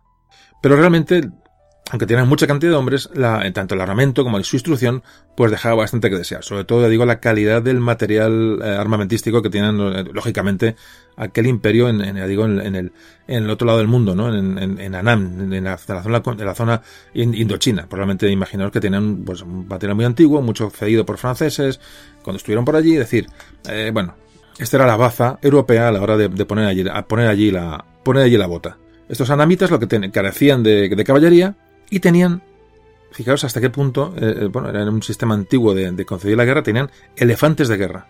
Y basaban mucho eh, bueno, su, su, defensa en unos trabajos de fortificación. Era una zona muy propensa, bueno, digo, pantanosa, con comunicaciones complicadas, y lo que hacían era construir fortificaciones, esa mano de obra que tenían trabajador hasta, hasta, hasta la, hasta, hasta la extenuación, pues tenían una gran capacidad de construcción de, fortificaciones y se amparaban en el, en el terreno, tanto en fortificaciones como en el propio terreno de la propia zona, para ralentizar o para impedir el avance del invasor. Es un poquito, bueno, la, la, concepción del ejército eh, anamita o vietnamita o conchinchino que se iban a encontrar los españoles y los franceses en allí. Hay que decir que el imperio anamita tenía unos 30 millones de habitantes. Y sin embargo se les define, siempre se les define muy bien los misioneros españoles y franceses y portugueses que estuvieron allí, siempre al margen de esas rebeliones que hubo y que bueno, y que hubo y esas prácticamente exterminios de misioneros españoles que hubo en determinadas épocas, siempre se les definía como, como gentes pacíficas, como gentes, como buenas gentes, ¿no? Siempre hubo esa definición tradicional de los misioneros sobre la población que había allí. Nunca se les definió como gente bárbara, como gente agresiva, para nada. Algunos eh, cronistas españoles hablan de, dice, definen a los, a los anamitas como, dice, buenos y sencillos, diferenciándose notablemente de los chinos en sus condiciones morales. Sus sentimientos son más puros y sus costumbres más austeras. Son honrados y no son rencorosos ni suspicaces ni vengativos como los hijos del celeste imperio, refiriéndose a China. Es decir, se les valora bastante en su, en su condición humana. Físicamente se les describe como de talla media, nariz y ojos pequeños, cabellos negros y barba poco desarrollada. Y se teñían los dientes y no era frecuente que se cortasen las uñas. La alimentación de esta gente se basaba sobre todo en el arroz. Había hasta tres cosechas de arroz anuales. Fijaros, la, riqueza, bueno, la riqueza agrícola de aquellas, de aquellas zonas, imaginaos, era, bueno, increíble, ¿no? Eran las partes de intereses comerciales que tenían los franceses allí. Ellos tenían, tenían puesto un poco el ojo en aquello. Comían eh, patatas, habas, guisantes, eh, maíz, canela, rábanos, eh, melón, había, había tabaco, bastante tabaco, pimiento verde, té, caña de azúcar, bueno, ya las especias que tanto buscaron los españoles cuando fueron para allá estos que estamos comentando son un poco los, los alimentos que sustentaban aquella, aquella población. También tienen una enorme riqueza pesquera y mucha variedad pesquera que también les, les daba sustento, sin olvidarnos del bambú, que era el elemento más importante después del arroz. Pero lo más importante de la zona, y ya cerramos un poco la descripción de lo que es eh, Vietnam, lo que entonces era Cochinchina, lo que era Nam, lo que define aquella zona es, como, como hablaba, ya digo, un médico español decía sobre la zona, dice, las inundaciones los canales de riego y las aguas estancadas producen muchas fiebres intermitentes y algunas perniciosas de suma gravedad. La disentería y los reumatismos son las enfermedades más comunes, como también el cólera. Cuando llegan allí los españoles y los franceses se encuentran con, bueno, con un terreno hostil en cuanto a, bueno, a las condiciones sanitarias. Ya digo, un clima duro, causante de muchas enfermedades, lluvias torrenciales y muchas, muchos ríos, muchos canales que facilitaban el movimiento de embarcaciones, pero embarcaciones con poco calado, es decir, eh, en los grandes barcos no podían penetrar, las comunicaciones por tierra eran muy complicadas, muy complicadas, y bueno, y con esto un poco definido, eh, bueno, en la zona, eh, la geográfica, un poco las condiciones que se iban a encontrar los franceses y españoles cuando desembarcaron en 1858. Bueno, pues yo creo que ya vamos a empezar propiamente la operación bélica, la expedición a Indochina, Creo que hemos hecho una introducción larga, pero era, era necesaria para ubicarnos en dónde estamos. Y comenzamos enseguida ya hablar del primer objetivo. La bahía de Turán o la bahía de Danán, donde los franco-españoles pensaban establecer su primer puesto. Enseguida hablamos de la invasión.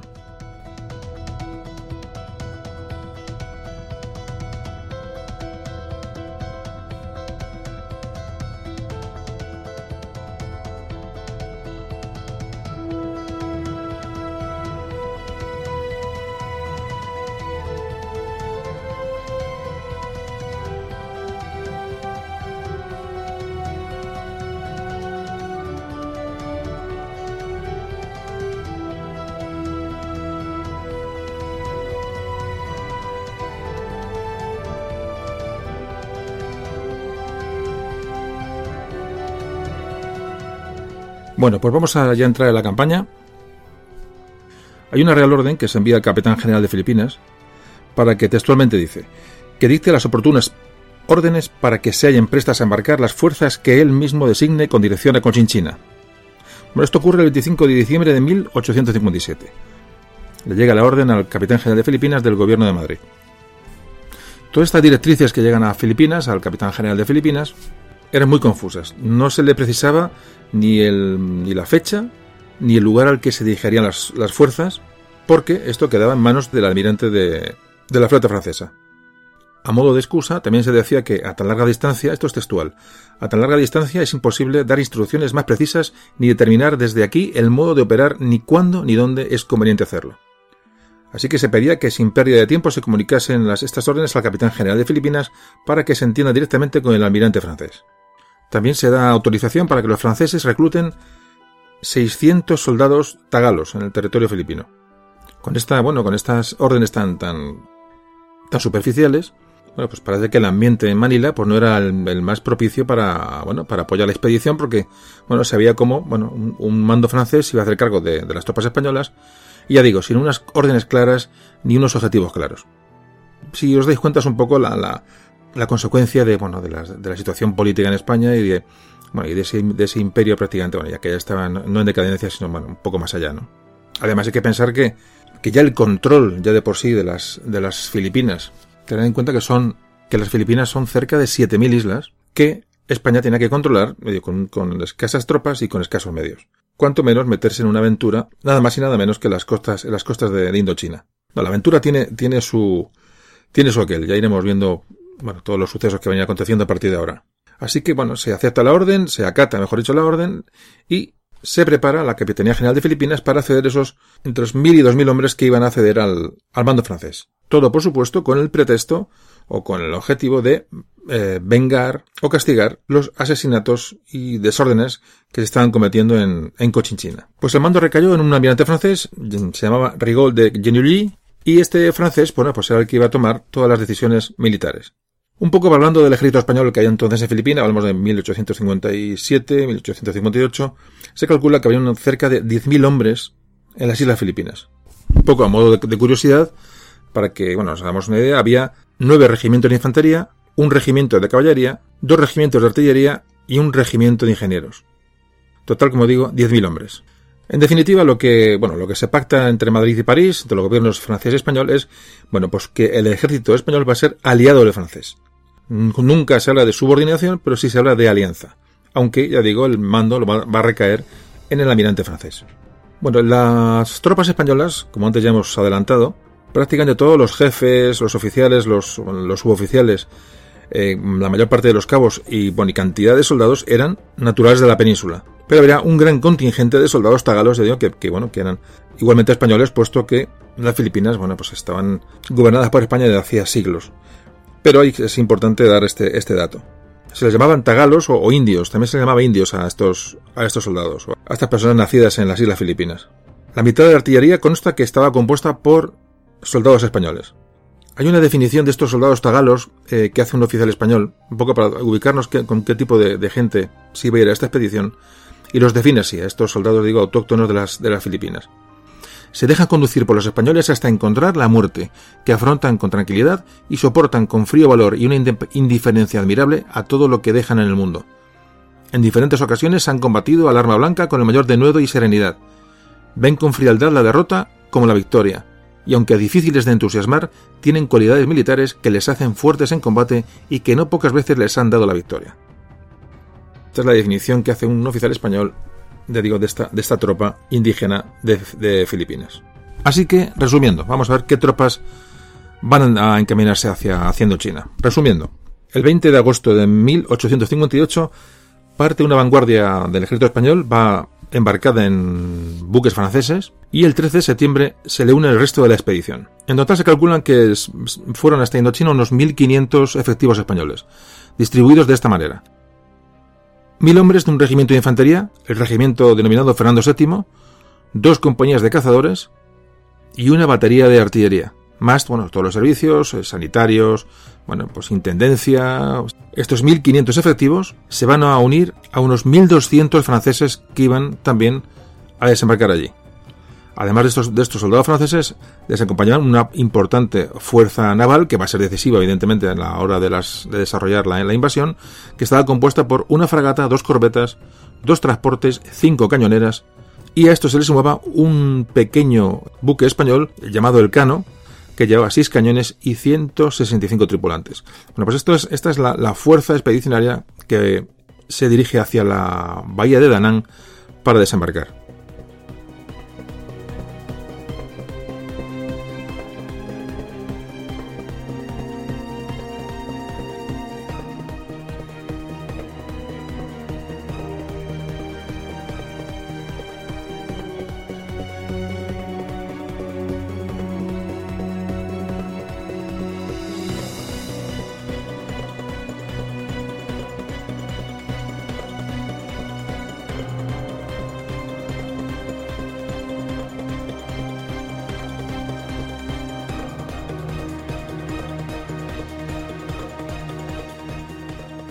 Bueno, la, expedición se dirige hacia la bahía de Danang o bahía de Turán, que reúne las condiciones favorables para un desembarco y desde allí emprender bueno, un inicio de, invasión hacia el interior. Esta bahía de, Turán o bahía de Danang tenía grandes ventajas y hay que decir que los Estados Unidos en la guerra de Vietnam en el siglo XX la utilizaron como una gran base aeronaval que tuvieron en servicio prácticamente toda la guerra.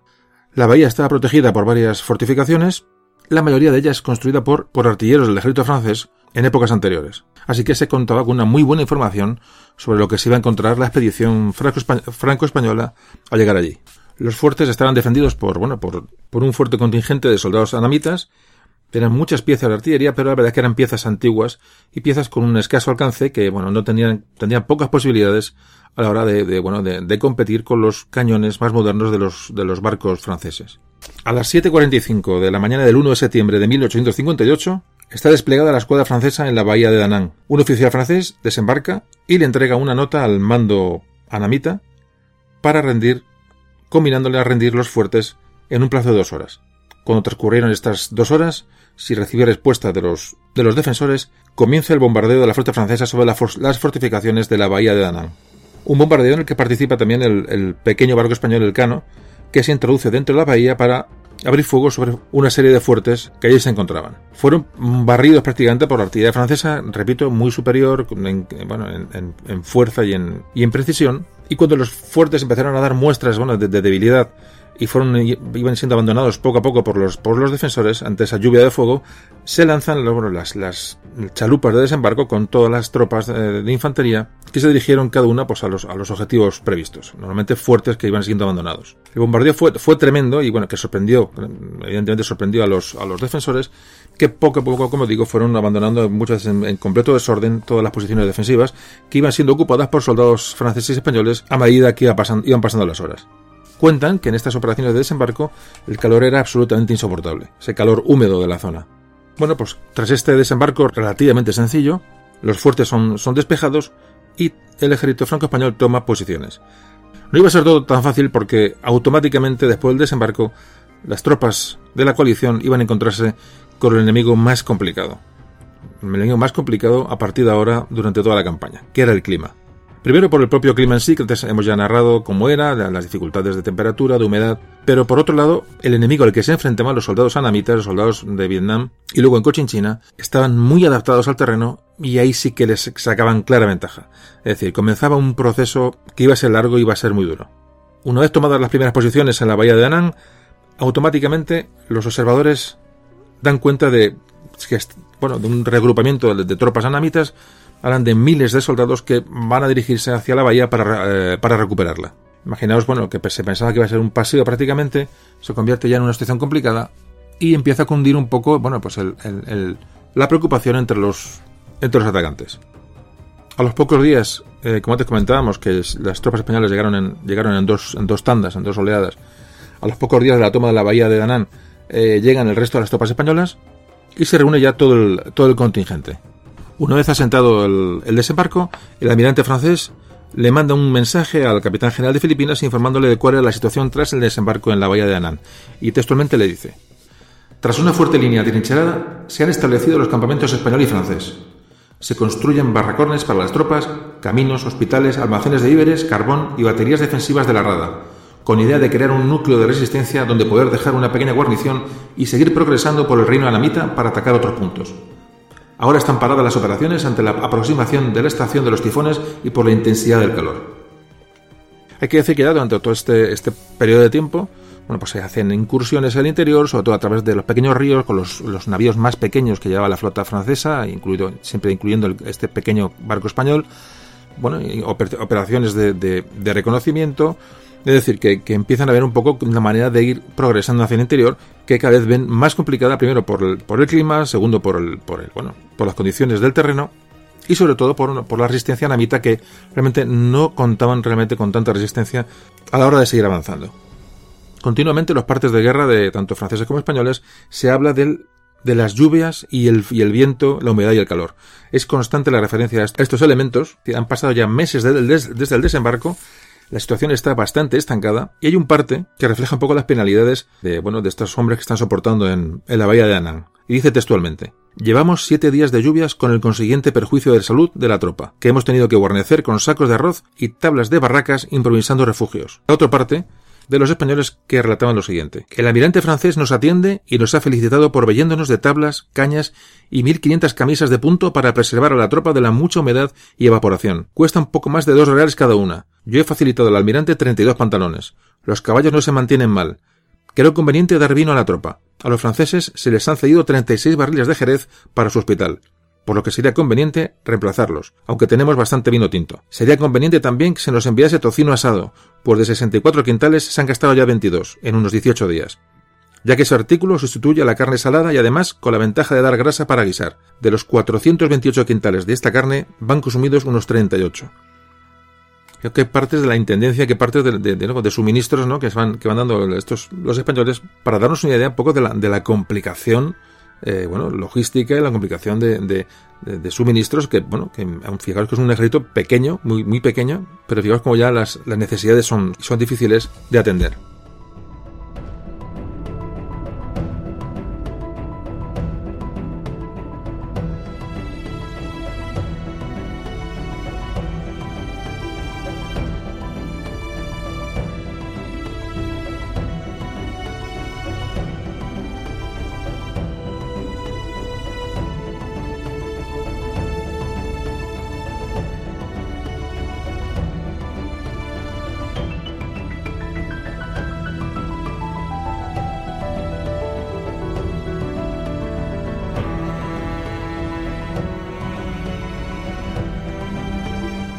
Estamos ya en el mes de febrero de 1859. Recuerdo que el desembarco fue en agosto de del año pasado, del, pasado año, de 1858.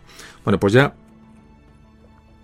han pasado meses y los partes siguen informando de ataques cada día más eh, fuertes y más continuos de los del ejército anamita. Y aquí hablan ya que están atacando incluso con, un refuerzo de elefantes de guerra. Estos elefantes que antes comentamos, me parece que se utilizan para intentar recuperar la bahía de, la de Danang Parece que estos, estos elefantes, aparte de esa, de esa potencia, ¿no? Que tenían eh, en, sí mismos, tenían pues pequeñas armas de, pequeños cañones, ¿no? Que colocaban sobre los arneses de los elefantes. Y parece que era un uso muy, este elefante era muy usado, sobre todo en, la India y en China en aquellos, en aquellos tiempos. O sea, que no era, no era una cosa inusual. Empiezan las cosas a complicarse. Las cosas a complicarse y ya parece, bueno, que el ejército que ha, que ha desembarcado, en vez de tener una actitud de, de, bueno, de conquista de territorio, una actitud ofensiva, está a la defensiva, es decir, está estancado en la bahía, no pueden salir de allí, y empiezan a temer un poco con el, por el resultado de la, de la operación del desembarco. Hay un oficial español que, que, bueno que critica mucho esta, esta situación y comenta textualmente para que un poco no sé, os hagáis, os hagáis una, idea de la del estado de las de aquellas tropas ahí anclados y, bueno y aislados en la, en la, bahía. Evidentemente aislados no estaban porque tenían la flota francesa que les podía suministrar, tenían Manila detrás, pero pero Manila estaba muy lejos. Recuerdo como antes comentábamos que la, la distancia entre la bahía de Anán y, los y Manila era aproxima, aproximadamente, ya digo, pues lo que hay distancia que puede haber entre, entre la costa levantina española y la península italiana. Es decir, era un viaje muy largo, decir, no, no estaba, no, el abastecimiento no era tan sencillo, y menos en aquellos tiempos. Como digo, este oficial español critica un poco toda esta situación, porque dice, meses y meses pasaron construyendo baterías, removiendo tierra como si nos hallásemos frente a Sebastopol, y perdiendo por el clima y lo rudo de los trabajos cuatro veces más soldados de los que se hubiesen sacrificado en la toma de Hue. Hue era la, como antes decía, la, la capital. Y prosigue. Además, en una invasión, no avanzar está muy cerca de retroceder. El almirante francés empieza a, bueno, a, pensar qué hacer para salir de aquella, de aquella ratonera y empiezan a hacer operaciones, bueno, combinadas mmm, con, los, con la flota y salidas de, de la infantería de sus, de sus posiciones para intentar avanzar. Hablan de que el 20 de diciembre atacaron fortificaciones de las que les rodeaban hablan de que se producen asaltos a la bayoneta, pero las bajas en la, de la coalición franco-española también son, altas. Y aquí empieza a plantearse ya el, el, el almirante francés, bueno, pues que eh, esa bahía era un sitio fácilmente defendible, era un lugar propicio para un desembarco, pero está empezando a ver que no hay progresión, no hay recorrido hacia el interior y que están absolutamente colapsados. Y ya empieza a pensar el almirante francés, el almirante Rigaud de Genouilly, que la solución puede ser un movimiento de tropas con los, sus medios navales hacia Saigón, hacia el sur, hacia la Cochinchina, para intentar resolver la situación y, bueno, y, realmente eh, eh, hacer avances efectivos. Hay un mensaje que, que, manda el almirante francés a su, a su ministro de defensa en el que se puede leer lo siguiente. Dice que estaba equivocado al enjuiciar la campaña, que fue presentada como una campaña modesta, pero no, no lo es tal. Dice que les habían dicho que iba en, la, en esa zona iba a haber recursos que eran inexistentes y que las actitudes de los defensores iban a ser muy diferentes a la, bueno, a la violencia con la que se mostraron eh, para repeler la, el desembarco. Habla también de que el, ejército anamita era más numeroso de lo, de, lo que le habían informado y que el clima era insalubre en extremo, es decir, tampoco estaban, tampoco estaba informado exactamente de lo qué clima se iban a encontrar y ya declara, dice que no iba a poder llegar a la capital, a Hue, por río, puesto que precisaba cañoneras de muy poco calado de las que no disponía. Así que, como alternativa, proponía Saigón. Primero porque era un, bueno, una, una ciudad con una gran cantidad de, graneros de arroz, que eran los que suministraban eh, sustento al ejército anamita, es decir, tomando Saigón probablemente se podía hacer pasar hambre al ejército anamita y sería un, un duro golpe para ellos. Habla también de que, bueno, de que desembarcando en, en Saigon, en la cercanía de Saigon, enseguida, bueno, se podía tomar una ciudad real, es decir, una ciudad que era un objetivo prioritario y las tropas podían quedarse en la ciudad y no les pasaría como en la bahía de, en la bahía de Anán, en las que se quedaron, digamos, atascados. A todo esto, las tropas españolas que llevaban gran parte de la carga eh, bélica de aquellas operaciones no sabían para nada, bueno, que se estaba fraguando pues esta, esta idea de, de dirigirse hacia Saigón se intentaron acciones, eh, digo, muchas llevadas a cargo de los españoles para intentar cortar la carretera que llevaba eh, hasta la bahía de, de, de, Danán, desde la capital, desde Hue, es decir, cortar los suministros anamitas con, bueno, con, con sorpresa. Es decir, hubo bajas, hubo esfuerzo, pero no se consiguió. Es decir, la, el atasco en la bahía era absoluto. Por otro lado, Francia no podía mandar refuerzos. Francia estaba metida de lleno en una guerra en este momento con, con Austria, tenía prioridades que no le permitían el envío de tropas a Indochina, para colmo se reanuda un conflicto con China en, los, mares de, China, Inglaterra requiere la ayuda de Francia con, parte de su flota y parte de su fuerza para colaborar en esta guerra, y el almirante francés es destinado al mar de China, y sustituido por el almirante Payet en estos momentos.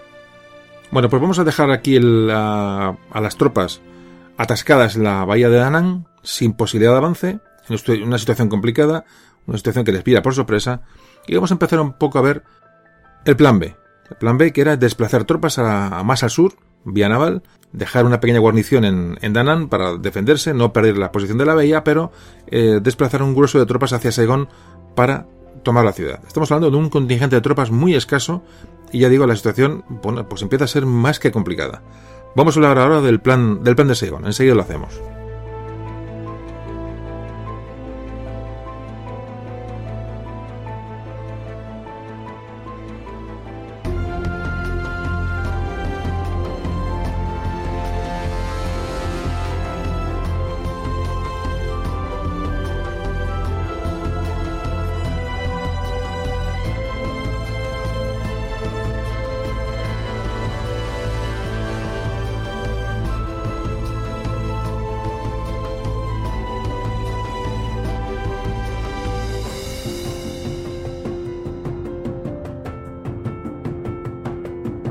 Eh, bueno, un poco haciendo, recapitulando un poco el- por dónde vamos, habría que comentar que, que, bueno, tenemos a las tropas franco-españolas en la bahía de Danang.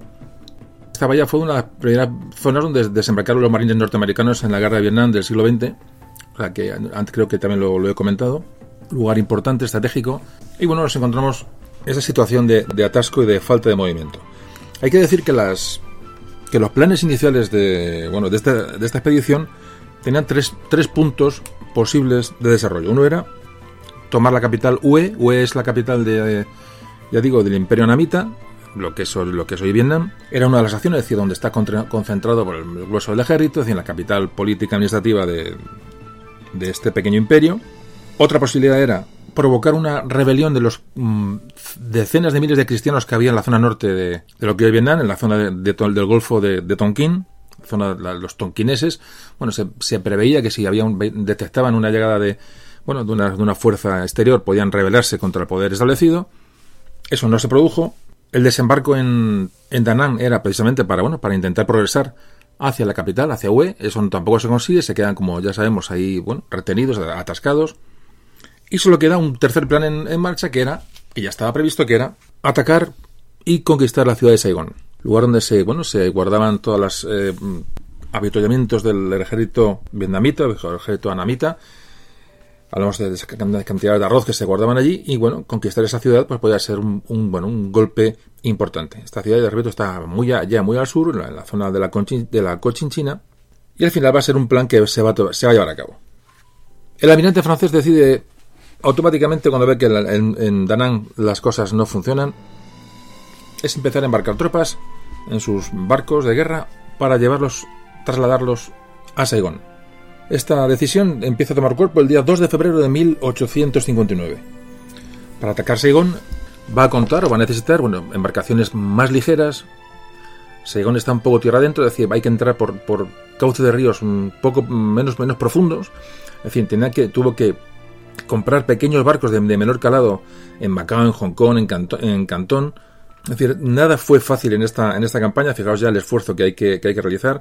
Pidió apoyo al capitán general de Filipinas para que bueno, le pudieran dejar pequeños barcos y armados con, eh, bueno, en el arsenal que había en Cavite, en Filipinas, bueno, armar estos pequeños barcos para intentar acercarse a, a Saigón, ya digo, donde no pudieran entrar los grandes barcos de guerra.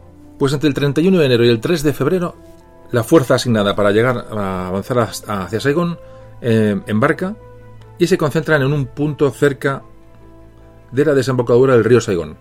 El río Saigón que, que, bueno, que un poquito más tierra adentro, donde se encuentra la ciudad del mismo nombre, tiene un montón de canales, muchísimas eh, eh, zonas pantanosas, ram- ramificaciones que bueno, derivan del río principal y como digo iba a dificultar grandemente bueno pues la, la- por lo menos la aproximación hasta las murallas de la ciudad de la ciudad o de la ciudadela vemos cómo se mueven mismo las tropas lo que nos interesa las tropas españolas qué movimiento tienen de bueno de estar ahí en, en la, en la bahía de Danang cómo empiezan a movilizarse hacia Saigón el sábado 29 de enero de 1859 embarca una sección de artillería española, embarca la tercera compañía del regimiento número 3 y, embarca también una sección de montaña.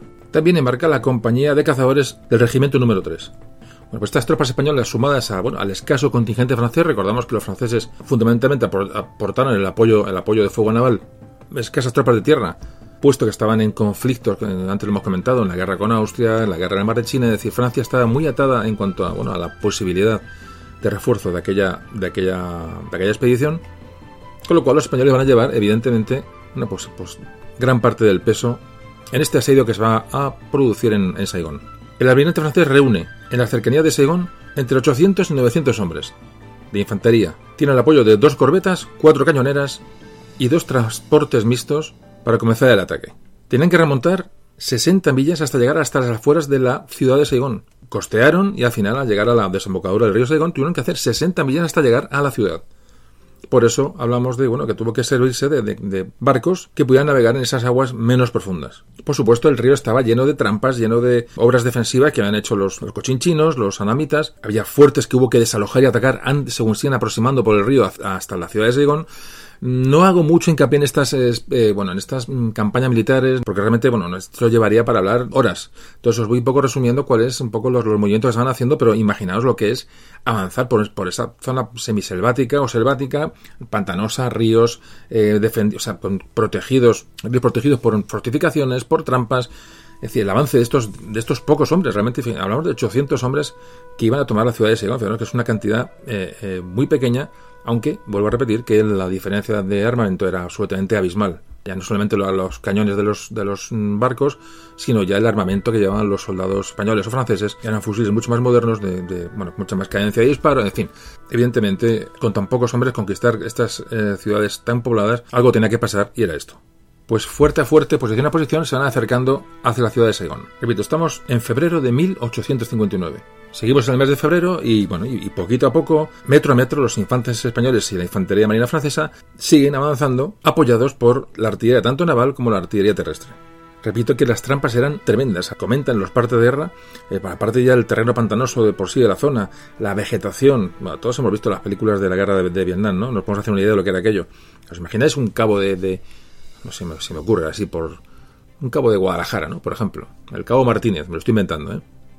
Cabo Martínez de Guadalajara que se vio allí en aquel, en aquel fregado, o sea, en aquella selva, en aquellos mosquitos, fiebres, calor, bochorno, eh, eh, los bueno, los, los estos asiáticos para él, ¿no? Que, que, luchaban encarnizadamente, estas trampas, ¿no? En la, en la selva, hablamos de trampas realmente, eh, los, los famosos, en, las películas de Vietnam también hemos visto alguna vez los famosos pozos de lobo, los pozos de lobo que eran agujeros en el suelo tapados con mucha vez con vegetación, de manera que cuando uno pasa por encima caía abajo y abajo había pues unas, unas estacas clavadas en el fondo, claro, el que se cae ahí, pues ahí, se quedaba, o sea, eran trampas mortales. Bueno, pues todo esto lo tuvieron que vivir estos, estos soldados que estaban allí, repito, estaban para vengar la muerte de una serie de misioneros, era una acción de castigo, pero se vieron involucrados en esta política de expansión francesa sin saber por qué ni cómo. No conviene perderlo de vista ponernos en el pellejo de aquellos, de aquellos hombres que estaban allí en, en la cochinchina, es decir, en, bueno, en ningún sitio, ¿no? Porque realmente no, yo creo que no sabían ni dónde estaban.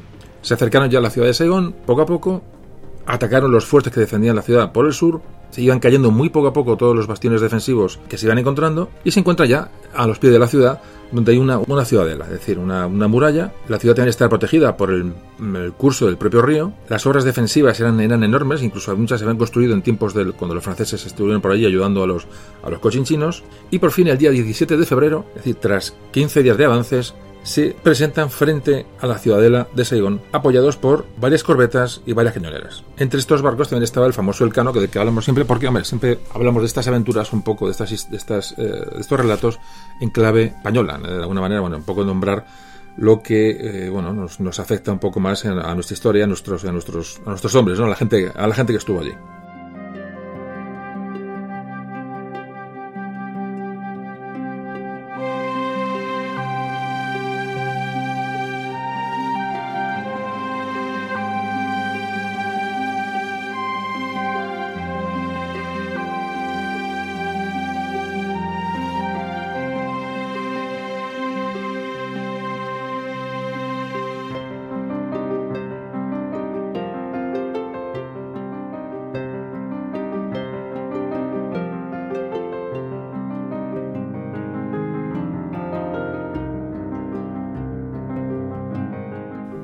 Mm, apoyados por el fuego de estos buques, pues desembarcan las afueras de, de Saigon para tomar la ciudadela.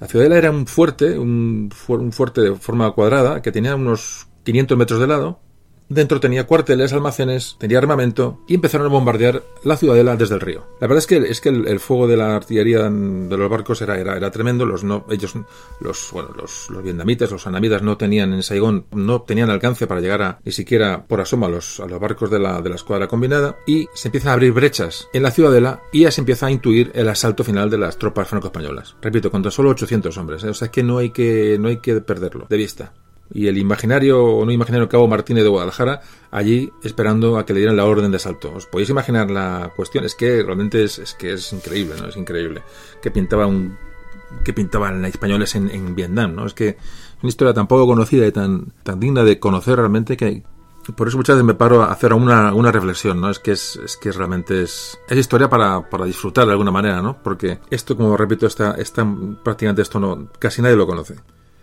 Bueno, se forman dos, dos columnas de asalto, la francesa y, la española. Hay que decir que constantemente combatieron codo con codo, es decir, no hay ningún problema durante toda la campaña, es un tema a reseñar. Las relaciones entre las eh, militares, entre los mandos franceses y españoles y, los soldados son perfectas, es decir, no hay nunca ningún problema. De hecho, durante toda la campaña eso se, resaltó grandemente, sobre todo por parte francesa, que la ayuda española fue absolutamente valiosa y leal, y allí se encontraban la columna española iba mandada por el teniente coronel Palanca. Nombro al teniente coronel Palanca. No suelo nombrar, no, o sea, me gusta nombrar las, gentes, las cosas que ocurren, pero no, no me gusta ceñirme a nombres concretos porque hablar de los mandos, hablar tal, sea un poco, no sé, habría que hablar del último tagalo que iba allí en aquella tropa. Entonces no, suelo dar nombres de, eh, bueno, de militares o generales, de, no suelo darlos.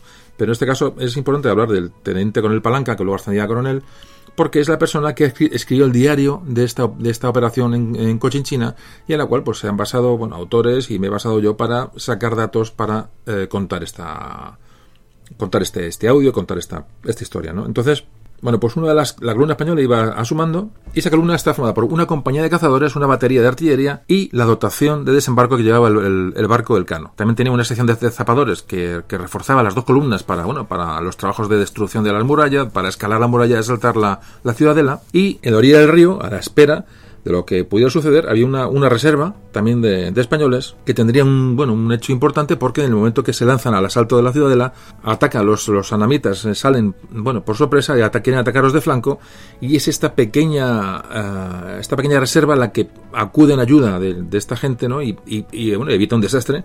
Bueno, protegiendo el flanco de los de los que estaban los que iban a asaltar. O sea, es decir, imaginaos la situación Saigón, Vietnam, tropas españolas y francesas asaltando la ciudadela y bueno y jugándose la vida con bajas, con, una dureza del clima, una dureza de enfermedades que, no nos hemos detenido mucho a hablar de esto, pero los hospitales estaban constantemente llenos constantemente llenos. era raro el, soldado que no caía enfermo dos o tres veces durante estos eh, años que, duró la, campaña.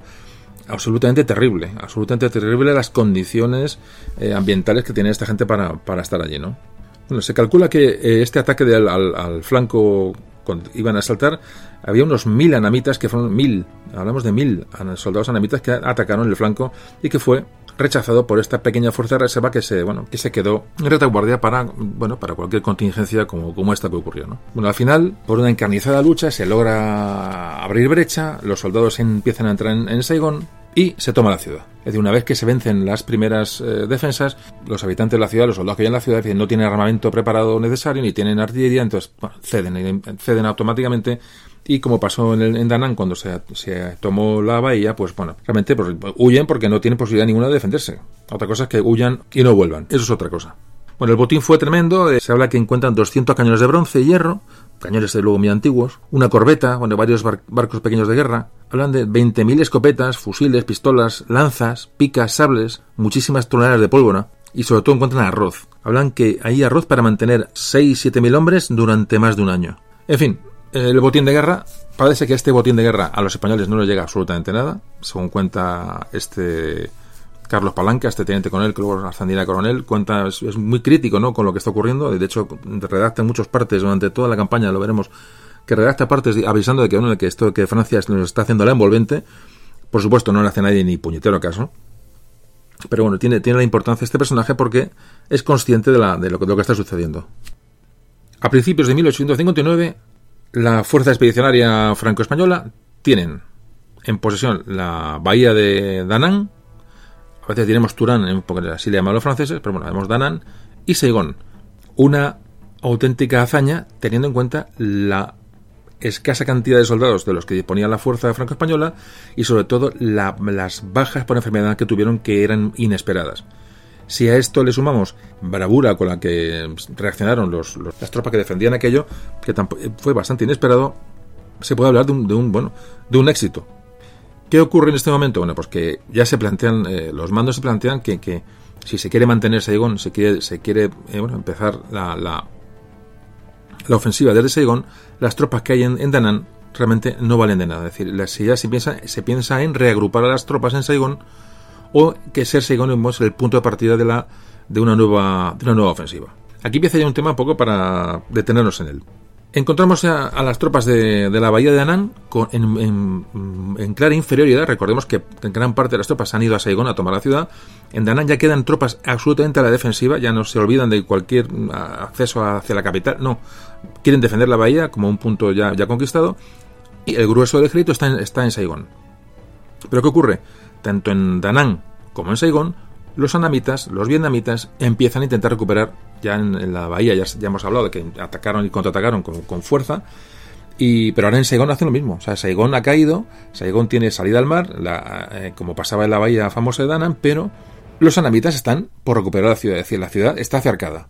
Francia no puede llevar más refuerzos porque está, como antes comentábamos, en la guerra con Austria.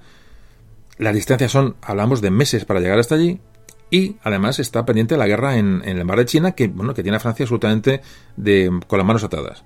Pidieron ayuda a los españoles y ahí estábamos echándoles un cable, pero realmente la situación era bastante, bastante extrema. Así que se intenta, de hecho, el almirante francés recibe órdenes o consignas desde, París para que intentes, bueno, firmar una paz, de momento que, dé un respiro a las tropas de, de, de asalto y, bueno, ganar tiempo. De hecho, lo intenta, aunque es, eh, de momento, las cosas fallan. El gobierno español recibía todas estas noticias con retraso. Es decir, en Madrid uno se, se era, está todo el mundo al margen de estas negociaciones de paz o no paz o de Saigón o no Saigón. Es decir, que, que realmente lo que se suponía que era una fuerza que se había prestado a la aliada de los franceses para dar un, castigo, una, un castigo ejemplar a estos, eh, bueno, estos que asesinaron a estos, a misioneros, es decir, una, una expedición de castigo. Claro, nadie, nadie imaginaba que mmm, las intenciones francesas eran muy diferentes.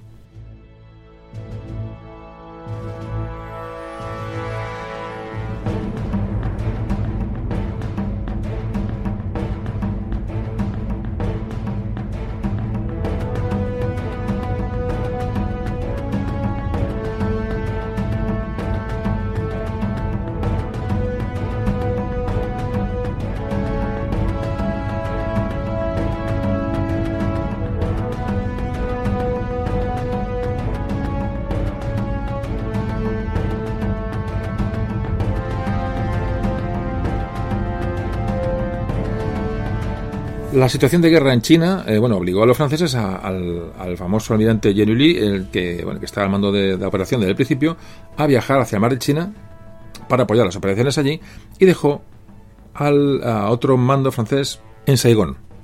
Además de todo lo que está ocurriendo, encima hay un relevo, un relevo de la cabeza de mando en francesa. Bueno, ya Francia ya declara el puerto de Saigón como de dominio francés. Todos los españoles, claro, sobre todo este Palanca, el teniente coronel Palanca, que estaba allí, evidentemente ve aquello y entonces manda partes a, a diestro y siniestro diciendo, oye, que este, este, está ocurriendo esto. O sea, dice que, que ese puerto de Saigón que sería que habría un inmenso comercio para la, para Francia y que bueno que había que coger mmm, parte de esa de esa bueno, de ese comercio de esa de ese beneficio pues los españoles habían participado eh, eh, igual o más que los franceses en, la, en, el mantenimiento de Saigón, el mantenimiento de Danang, es decir, que estaban con ellos codo con codo. Y se da cuenta de cómo los franceses empiezan a hacer sus, eh, bueno, sus negocios aparte y a, declarar zonas francesas.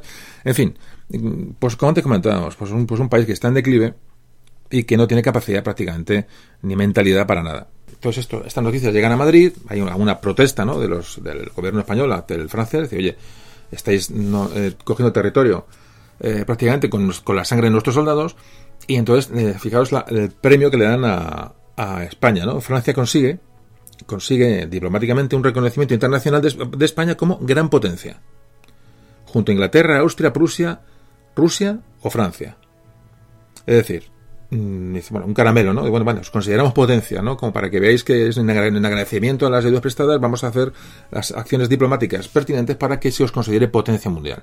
O sea, en un caramelito absurdo, eh, pero cuando realmente lo que interesaba era, pues eso, poner pie en tierra y dominar puertos y dominar territorio, eso los franceses era lo que estaban haciendo realmente a, a, a nuestras espaldas o no, o no a espaldas nuestras. Realmente repito que no creo, no creo que España en ese momento estuviera en, en disposición ni aportar más hombres ni meterse más aventuras en Indochina, pero bueno, estos conviene narrarlo porque ocurrió así. ¿Qué ocurre? Gran parte de la fuerza francesa, que había en Danán, en la famosa bahía más al norte, fue enviada a los mares de China para la guerra que tenían con, bueno, Francia, que está involucrada con China. Con China. ¿Qué ocurre? Fijaos, se va a abandonar Danán, la bahía de Danán, ¿sabéis por qué? Porque había bueno, miedo, resquemor, o bueno, le llamamos como, como sea, a que hubiera más españoles que franceses en aquella bahía y España pudiera tomar posesión de tierras en, en Vietnam. Entonces el almirante francés decide, en el momento que hay, ve que hay inferioridad francesa en la zona de, la bahía de Anán, repito, al más al norte, pues decide evacuar Danán. Como lo estoy escuchando. Así que eh, comienza pidiendo que las tropas españolas que están en, en Danán, que se han quedado allí, regresen a Manila, es decir, ya no les hace falta. Y se dispone a abandonar la bahía. Fijaos lo que es, la, lo que es una jugada, bueno, una jugada de, de trilero realmente, ¿no? Así que de los 1.500 hombres que fueron a, Vietnam, a luchar a Vietnam con los franceses, a vengar esta muerte de, misioneros o a, repito, a esta expedición, expedición de castigo, de esos 1.500 quedan 233 hombres en Saigón. Los demás son reembarcados y regresan a Manila. Sufrimiento, penas, eh, enfermedades, lluvias, calor, eh, muertes, bueno, muertes, eh, además había hasta, cuenta había hasta secuestros, ¿no? Por las noches secuestraban centinelas, un desastre, era, era, una guerra mm, muy, muy dura. Y todo esto para nada. Han estado meses y meses luchando para regresar a Manila y ni se ha dado escarmiento a nadie ni se ha conseguido absolutamente nada. Por lo menos esa es la visión que tienen aquellos soldados porque no sabían lo que estaba pasando en Saigón. Entonces, bueno, pues se ordena el embarque de, las de la fuerza española. Y repito, van a quedar en Saigón 233 hombres. Para que os hagáis una idea de la, de la dureza de la, de la estancia en la bahía de Danán, que de los 2.400 hombres que llegaron allí, abandonaron la bahía 1.400. Es decir, hubo unas bajas de 1.000 de soldados. Entre muertos, enfermos, evacuados. Es decir, la, el coste fue muy alto. Ya digo, para, bueno, pues para dejar aquella bahía en manos en manos del ejército anamita y repito, habría que ver la cara de, que tienen que tener los soldados españoles cuando reciben la orden de abandonar. Así que tenemos ya, abandonando las tropas eh, españolas la bahía de Anán, los franceses lo harían detrás, y en Saigón había un total de unos... no llegaba a 600 hombres para defender la ciudad. Unos 250 españoles y unos 300 franceses, más o menos, es decir, un 50% repartidos mitad y mitad. Hay que pensar que los franceses eran muchas tripulaciones de barcos, es decir, que lo que es eh, infantería pura para defender el terreno, la mayoría eran soldados españoles, como digo, procedentes de la capitanía de Manila. Bueno, esta, unidad de españoles la mandaba ya Coronel Palanca, que ya había ascendido, así que se abandonaba, se abandonaba Danán y se empezaba la defensa de Saigón. O sea, volvemos un poco al punto de partida. Se desembarcan de Danán, se les cerca y abandonan. En Saigón toman la ciudad se les cerca y ahora pues empieza otra vez el qué hacen. Defienden, atacan, avanzan. O sea, estamos un poquito en eso, en una, situación de una fuerza muy, muy pequeña que realmente pues, no tiene una capacidad de avance contundente.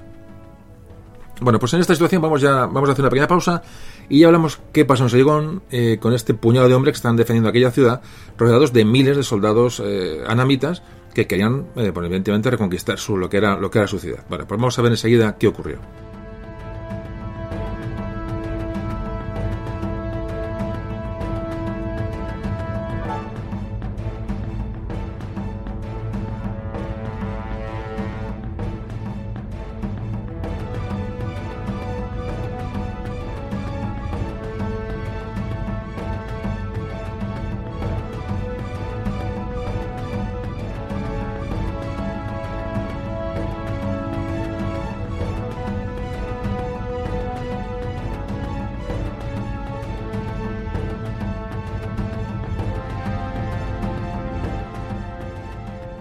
Estamos en mayo de mil, eh, 1859. Las fuerzas en Saigón estaban en una situación absolutamente desesperada. No había eh, refuerzos de bajas, es decir, los, soldados se iban enfermando. Recordamos que había apenas, apenas no llegaba a 600 hombres los que habían, los que habían en defendiendo la ciudad. Gracias a que tenían, repito, ese apoyo de esa fuerza naval francesa que más o menos le daba cobertura, pero si no hubiera sido absolutamente imposible. Repito, no se reponían las bajas humanas no recibían suministros, había, hubo peticiones casi desesperadas de los, de, del mando español a Manila, y Manila mmm, realmente que no se hacía ni caso. Los franceses tampoco estaban en condiciones de recibir eh, suministros. Parece ser que, lo, que, el ejército español pagaba a sus soldados eh, sus pagas correspondientes, bueno, con, con préstamos que hacían los franceses. O sea, eh, eh, era absolutamente caótico todo. Y este coronel Palanca no hace más que mandar mensajes a tanto a la Capitanía de Filipinas como bueno, a Madrid, donde, donde podía, diciendo la situación de que Francia le estaba haciendo cargo de la situación, que estaban tomando posiciones y que España no se le estaba concediendo ni un metro de terreno ni un metro de, bueno de, beneficio de todo aquel esfuerzo, ¿no? Esto es constante. De hecho, en el diario de, este hombre se puede leer y se puede apreciar.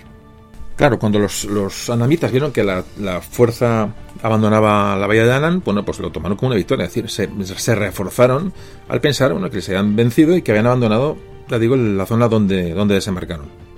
Todo era, al mínimo, todo era negativo. Así que es, bueno, pues todo el ejército anamita pues bajó hacia el sur, hacia Cochinchina, pues para expulsar a este, este puñado, que no, ya digo, no, eran, no llegaban a 600 hombres, a este puñado de, de, franceses y españoles de, de, Saigón. Aquí se vuelve a producir, bueno, el cerco que se hace a Saigón es, es, es, tremendo, porque aparte que son miles y miles de soldados, es esa, esa capacidad de trabajo, ¿no? Esa, esa, masa humana que todos nos podemos imaginar, construyendo trincheras, construyendo obras defensivas o u ofensivas, es decir, el, se cerca realmente otra vez Saigón y la situación, repito, es, es absolutamente límite. Llega a decir este coronel Palanca en uno de sus partes, dice, las circunstancias empeoraban cada día. El clima y las enfermedades que le son consiguientes causaban una constante disminución en el insignificante número de defensores. Y dice, nuestras cabezas habían sido puestas a precio. O sea, ve que la cosa puede acabar, puede acabar mal, va a acabar muy mal. Ante esta situación de, de agobio absoluto, lo que hacen es, por sorpresa, hablamos ya el 1 de junio de 1860, hacen una salida desesperada a las tropas francesas y españolas para desalojar las posiciones más cercanas de, asedio de la ciudad, con, repito, con ese apoyo de cañoneo naval, si no hubiera sido absolutamente imposible, bueno, pues salen fuera de la ciudad por sorpresa y desalojan gran parte de esas trincheras, de ese terreno que tenían eh, tan cerca de la ciudad los, los anamitas. Es la única acción ofensiva que se conoce durante, desde de, de que llegaron a Saigón, porque realmente creen, o hacen eso, o cualquier día se le van a presentar con túneles o con lo que fuera dentro de la ciudad. Parece ser que en esta fecha, junio-julio, llega una, un pequeño refuerzo de una compañía de infantes de marina franceses, afortunadamente, que parece que la situación la hace menos grave, y que se produce un, hecho importante en la, batalla de Saigón, y es cuando el, enemigo, los anamitas, intentan tomar una pagoda, una pagoda que había en, la, las afueras de, de, Saigón, que parece ser que era un puesto tan estratégico que, el, que tuviera en su poder, pues podía controlar un poco el acceso a la ciudad, y intentan tomar, ya digo, esta pagoda los, los, eh, los andamitas. Son edificios fortificados y, bueno, y son edificios muy, muy duros que realmente, bueno, pues, pues formaban parte de ese, de ese entramado defensivo de la, de la ciudad. Así que esa, si caía la pagoda, evidentemente, podía caer Saigón perfectamente.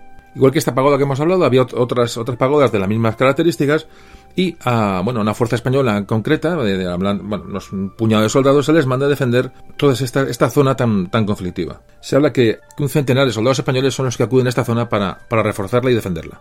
El ataque sobre la pagoda se produce el, la medianoche del día, del día 4 de junio. Fue atacada en masa, realmente en masa. El, este coronel Palanca calcula que atacan unos 2.000, 2.000 soldados anamitas. Bueno, la defensa de los españoles de esta, de esta situación fue tan, tan importante que hasta el propio vicealmirante francés que mandaba la, la fuerza en Saigón mandó un escrito a la reina Isabel II comunicándole bueno, el esfuerzo y la, la, bueno, la actuación que habían tenido los soldados españoles en esta defensa. Y ahora un poquito sigo, sigo un poco pensando en voz alta. Os, os imagináis a, a, al cabo Gutiérrez, no sé cómo lo he llamado antes, al, cabo Martínez el de Guadalajara, en la pagoda, en una pagoda a las afueras de Saigón, pegando tiros, eh, reforzando, aguantando ataques de, realmente son, son escenas de, que lo hemos visto en películas. Bueno, pues ahí estaban soldados españoles, ya digo, un, par de centenares de, de, soldados españoles que se supone, repito, que habían ido a vengar una serie de muertes de, de, de misioneros y se vieron involucrados en una guerra que luego que no era suya, no era suya porque no iba a reportar a España ningún beneficio, pero ahí estaban dando, dando, dando todo lo que tenían en compañía de esos soldados franceses que realmente pues, luchaban por lo mismo, es decir, por sobrevivir. La cuestión es esa, es decir, cuando unos centenares de soldados, sean de la nacionalidad que sean, se ven en una situación de, de bueno, de, de, aislamiento y de peligro, evidentemente ya no se lucha ni por la reina, ni por el rey, ni por Napoleón III, ni por nada. Eh, se lucha por sobrevivir, es decir, que se, el codo con codo es, es, fundamental, si no ya sabes dónde vas. Y esto es lo que ocurrió un poco en Saigón, y lo que ocurrió en Danán, y lo que ocurrió en esta campaña completa, donde, repito, las, la relación entre las tropas francesas y españolas fue mm, más que excelente. Bueno, podemos hacer otra pequeña pausa porque ya estamos, las tropas están cercadas en Saigón, la situación sigue siendo, sigue siendo dramática, eh, enfermedades, eh, falta de, de, aprovisionamiento, falta de hombres y los anamitas ya rodean la ciudad con, cada vez con más número y la situación puede llegar a ser allá absolutamente dramática. Bueno, vamos a ver cómo se resuelve esta situación y hablamos de ello enseguida.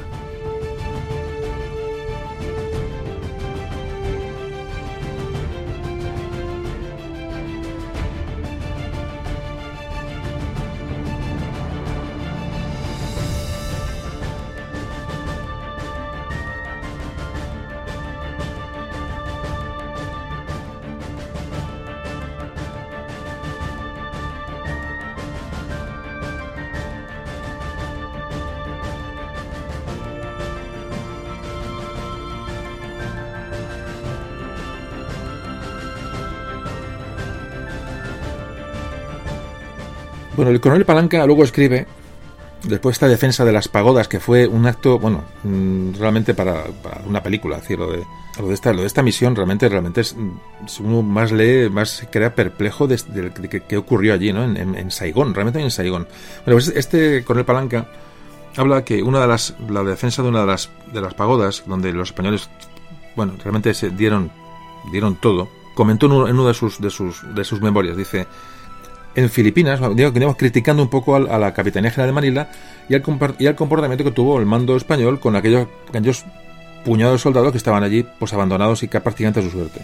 Y dice, en Filipinas, donde la aprehensión de un malhechor da casi siempre lugar a una orden general, es decir, coger a un, a un ladrón de manzanas y, aquello se, se, se da todo el mundo posible, dice, eh, después de esto dice, no se consideró mérito bastante para tal distinción ni la heroica defensa de las pagodas, ni posteriores acciones, incluidas aquellas en las que la tercera parte de la fuerza y yo el primero quedamos fuera de combate. Es decir, reconoce que un tercio de la, de la, de la fuerza española causó baja, o muertos o heridos, o enfermos. De hecho, él mismo cae enfermo. Él, es muy crítico con la, con, bueno, con todo, con la actitud francesa, con la actitud española, es decir, la verdad que no se cayó en todas las partes, daba daba conocimiento de todo lo que estaba ocurriendo.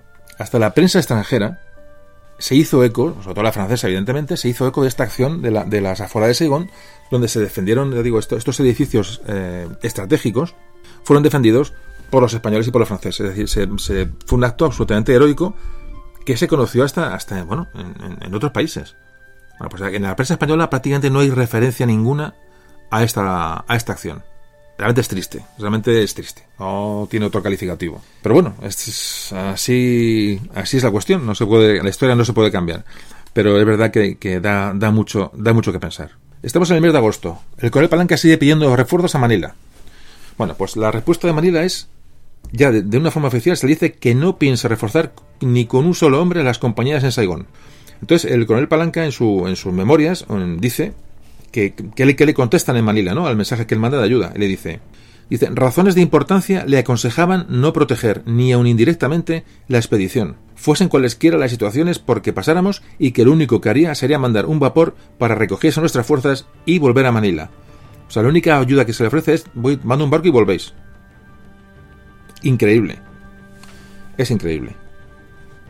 Luego, ya digo, en, en, sus memorias, en, cuando escribe las, las memorias de la, de la campaña, el coronel Palanca dice, si la expedición a Cochinchina no era útil para España, no debió realmente emprenderse, pero una vez emprendida, debió ser atendida por honra de nuestro pabellón y por evitar una retirada vergonzosa en los momentos de apuro.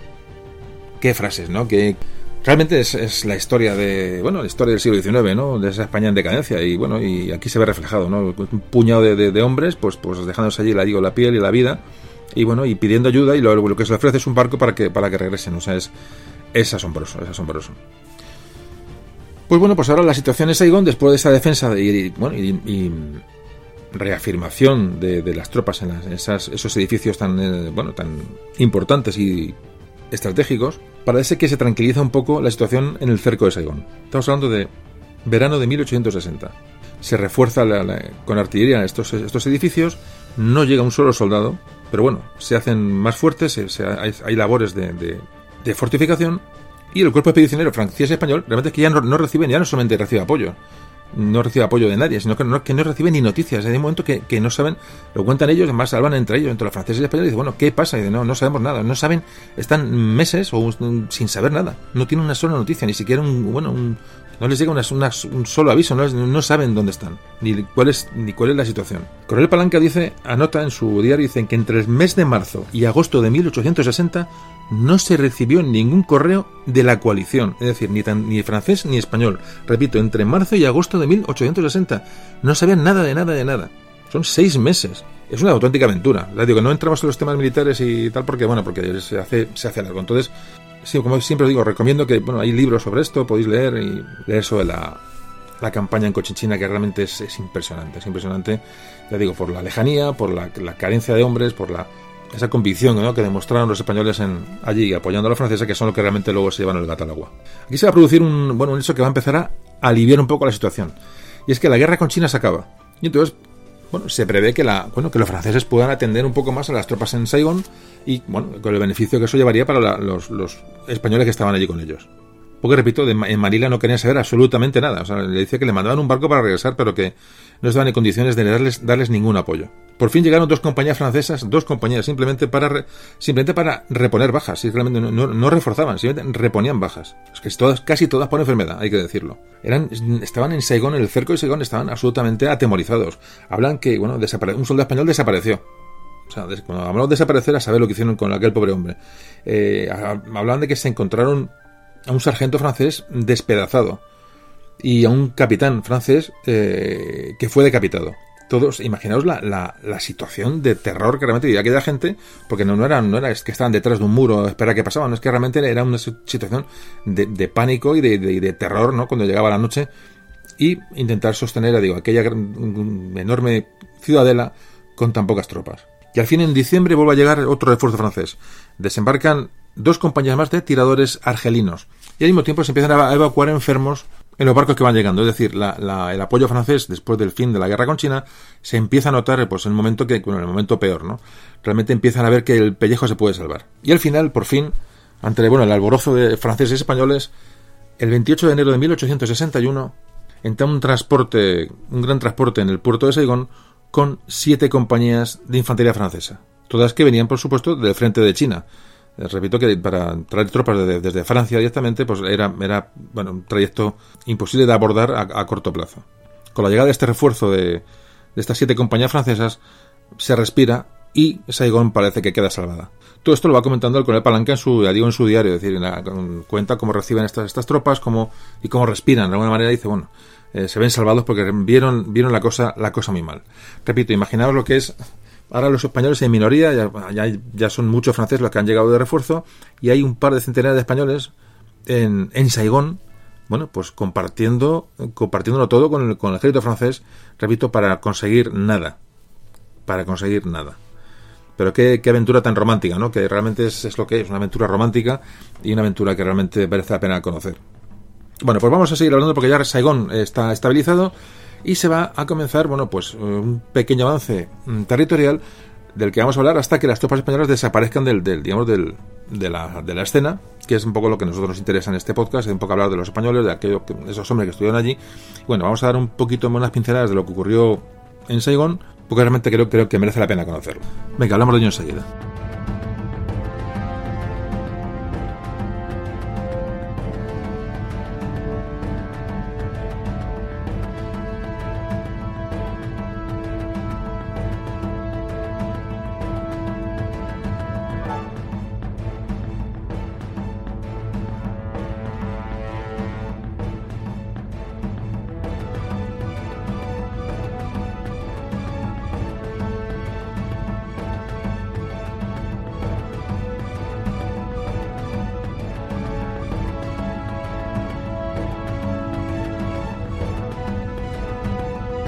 Febrero de 1861 siguen, llevando, siguen llegando refuerzos al puerto de Saigón. Por supuesto, refuerzos franceses. En Manila no querían ni saber nada de los españoles, pero absolutamente nada. O sea, estaban allí con los franceses y bueno, en una tarea tal, pero el grueso había, había vuelto a Manila y bueno, y ya digo, España no estaba en condiciones de apoyar ni ganas ni ganas que tenían. Un poco se lo dejaban, se lo dejaban a los, franceses, ¿no?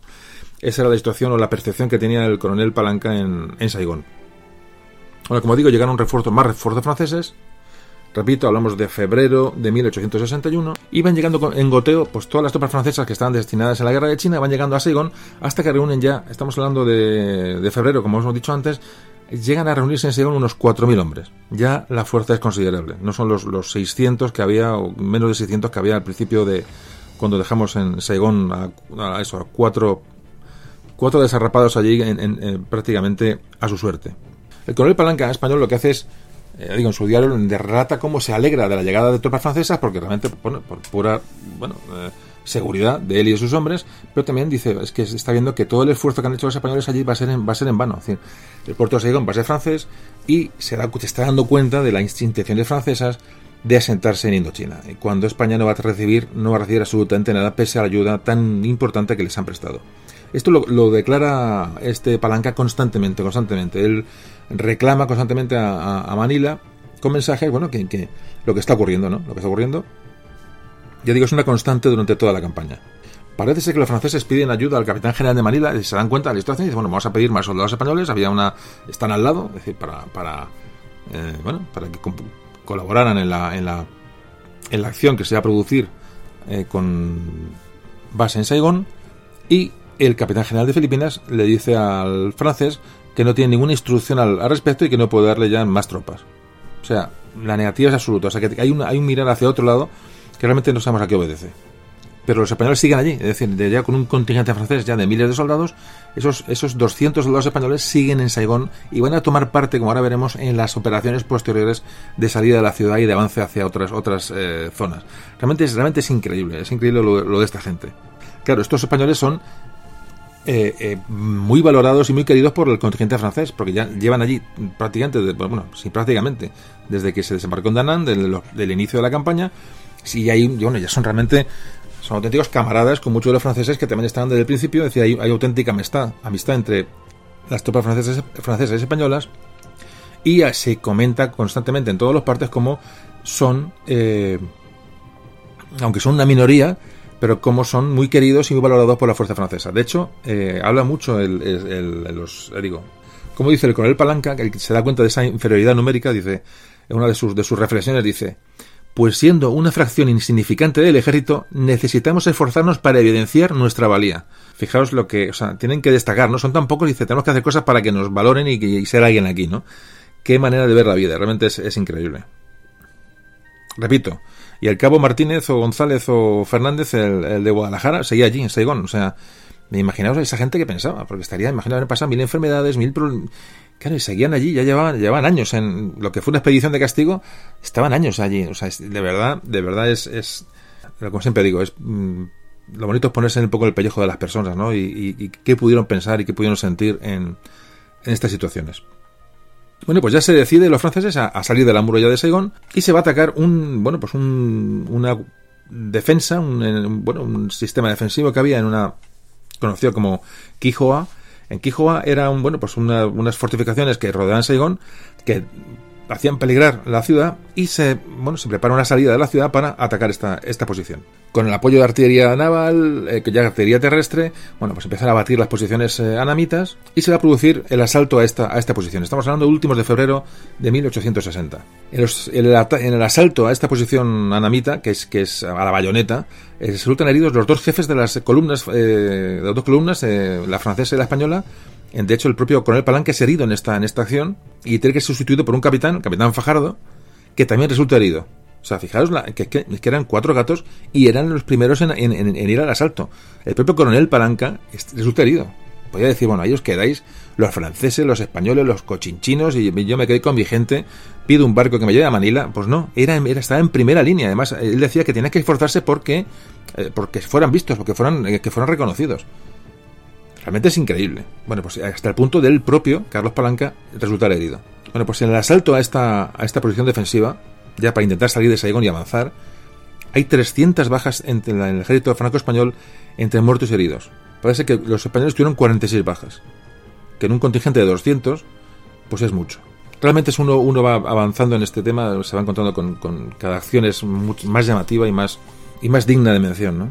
Y siguen dando testimonios los españoles de, cómo los franceses les, quieren realmente. De hecho, habla un capitán español que dice, el cuerpo de sanidad y de administración militar francés nos auxilian con preferencia a sus mismos compatriotas. O sea que hasta se, le da, se da preferencia a los heridos españoles sobre los heridos franceses, por los propios sanitarios franceses. Esto lo dicen los propios españoles, con lo cual se supone que era, que era realidad. Bueno, pues ya digo, fue herido el coronel Palanca, fue herido el, capitán eh, Fajardo y le sustituye otro capitán, capitán Ignacio Fernández, que hace un resumen de lo que encuentra una vez que toma la posición anamita, hace una descripción de lo que, de lo que han conquistado. Fijaos, la, es increíble. Dice, las obras de las que nos hemos apoderado tienen 12 kilómetros de desenvolvimiento exterior y se hallaban defendidas por 16.000 hombres, de los cuales 600 han sido muertos. O sea, una obra defensiva de 12 kilómetros. Con, él calcula que haya 16.000 hombres defendiendo aquello y lo toman. De acuerdo, con los cañones navales, con la mejor artillería, con mejor material, de acuerdo, mejores, mejores fusiles, lo que queremos, pero, pero mm, sigue siendo una son auténticas hazañas. Y repito, y el cabo Martínez de Guadalajara allí. unos cañones que se cogieron en esta, en esta acción de Quijoa, parece que están en el, Museo del Ejército. Los españoles se las llevaron como, como, bueno, como pieza de guerra y pues, están guardadas en el Museo del Ejército de, de Toledo. Así que después de tomar esta, esta posición y dejar ahí una, una guarnición, las tropas regresan a Saigón. Constantemente los partes desde los españoles hablan de que el cólera y las enfermedades, las infecciones estaban causando auténticas eh, estragos en las tropas españolas y, francesas. Y al, llegar a Saigón, el jefe francés publica la orden de- del día 11, del día 11 de marzo, publica lo siguiente. Cuerpo expedicionario de Cochinchina. Nuestros bizarros aliados, los españoles, han representado dignamente a su valeroso ejército y su noble bandera, combatiendo al lado de la nuestra, ha adquirido un nuevo título de gloria. O sea que realmente, realmente est- estos cuatro, eran cuatro gatos realmente, dieron, dieron, lo dieron todo. Hablaban de que la proporción de españoles y franceses era, iba de 1 a 20. Había un español por cada 20 franceses. Y esta gente seguía allí. Bueno, pues aún antes de finalizar todo esto, los españoles participaron en otra acción bélica absolutamente increíble. Ya es la última. Ya digo que no, no soy mi amigo de, dar mm, mucho tiempo a las acciones bélicas, porque realmente, bueno, pues me gusta pasar por encima, porque si no nos, nos de- dedicaríamos demasiado tiempo. Pero ya creo que hay, que hablar de ella, porque es, es la última y poco valorar lo que este puñado de, de, digo, de españoles hicieron en, en Vietnam. Venga, enseguida rematamos el asunto.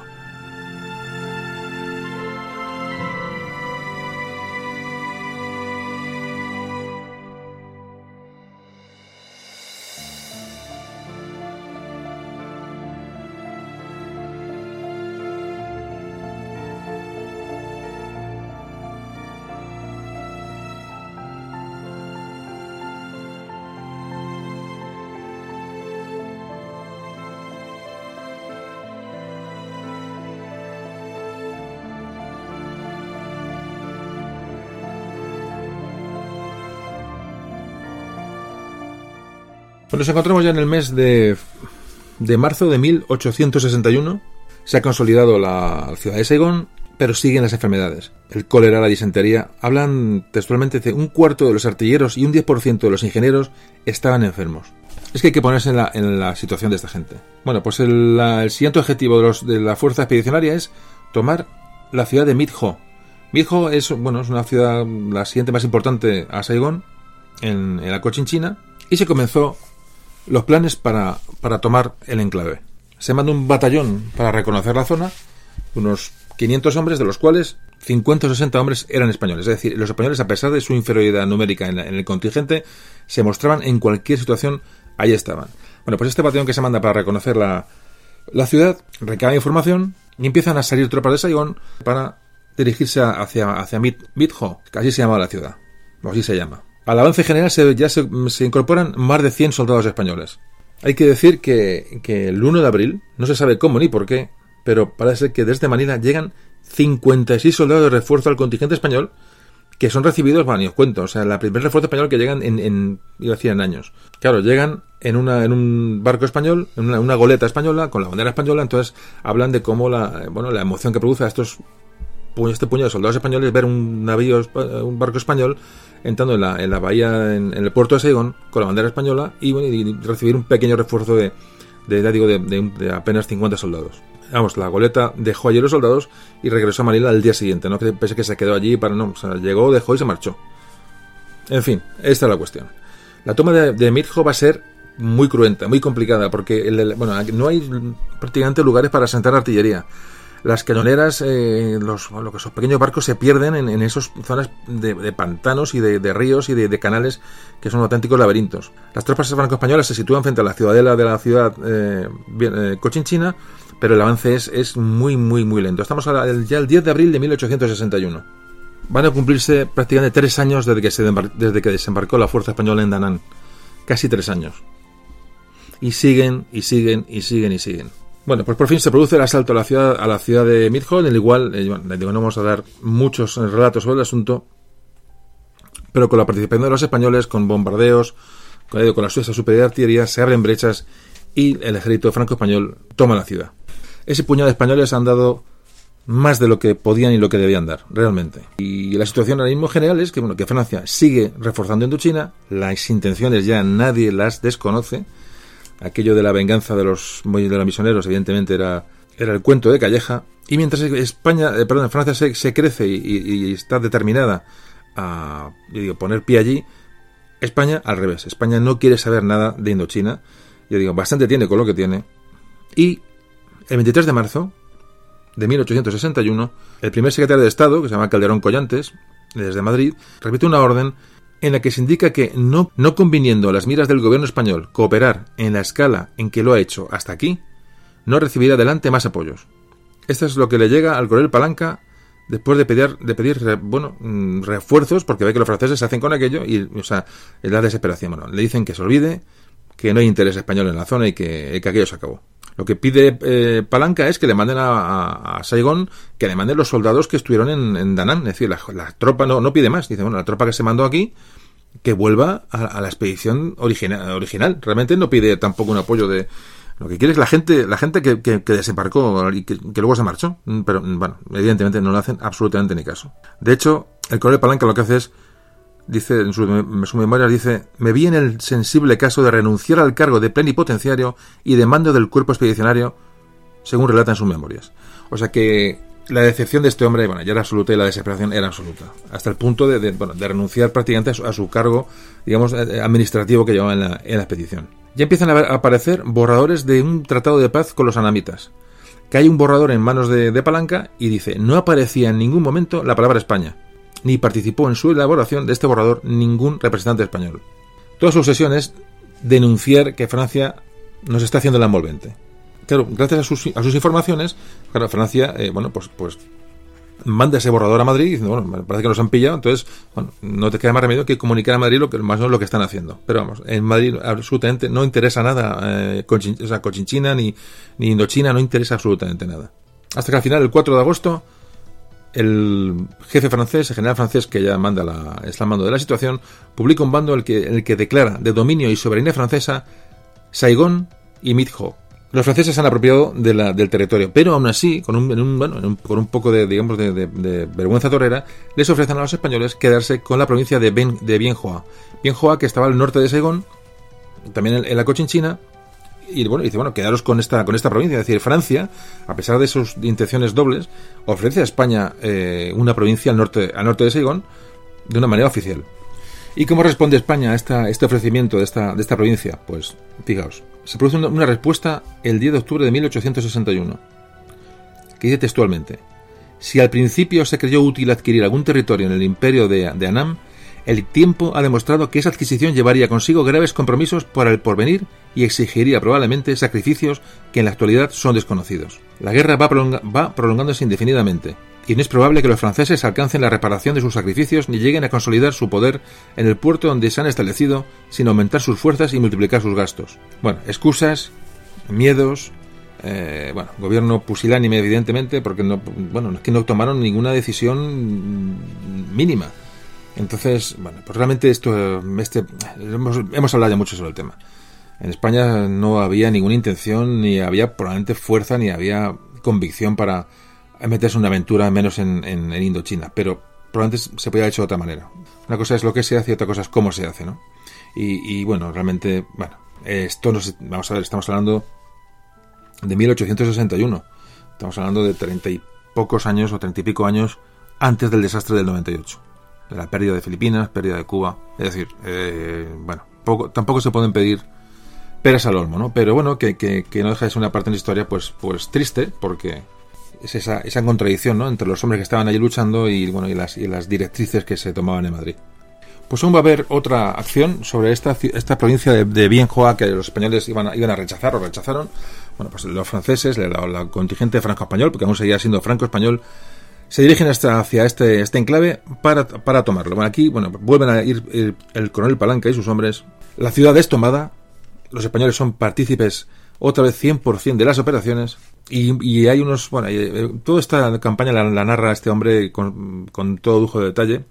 Esto lo podéis encontrar en internet. Creo que esta, la narración de, del coronel Palanca de la, ese diario de operaciones lo podéis, lo podéis encontrar en, en internet. Pero bueno, eh, dice, se tomó, la, se tomó bien Joa, pero fijaros lo que cuenta Palanca en un testimonio que da. Dice, no puedo menos que consignar con sentimiento el hecho de que al hacerlo, es decir, al tomar la ciudad, fueron quemados inhumanamente cientos de cristianos encerrados en una prisión aislada, situada en la parte exterior de la fortaleza, próxima al foso y, y preparada para tal efecto con materias inflamables. Cuadro horroroso que querría haber podido olvidar, pero que aún no he podido apartar de mi imaginación. ¿Qué vería ese hombre allí cuando, cuando lo, narra y cuando dice que no lo, que no lo pudo olvidar? Bueno, pues eh, se tomó esta, la, provincia de Bienjoa famosa, que, ya por parte de los franceses, y ya nos metemos en el año 1862. Bueno, pues este puñado español seguía allí, seguía formando parte del contingente francés, seguía ayudando, seguía colaborando, seguía luchando en la más estricta soledad. Hablamos ya en 1862. Los hombres están enfermos. Eh, Palanca, su jefe, está enfermo también. De hecho, él reconoce que está enfermo, que, ha sufrido heridas, que ha sufrido fiebres y que su estado de salud es, bastante malo. Hay un relato también de, Palanca cuando habla de, la, de, hablamos ya del marzo de 1862, cuando dice, eh, cuando regresando de la expedición a Saigón, cómo relata con enorme tristeza cómo muere su corneta de órdenes. Dice que murió aquejado de fiebres perniciosas. Bueno, pues esto Palanca lo, reseña con gran tristeza.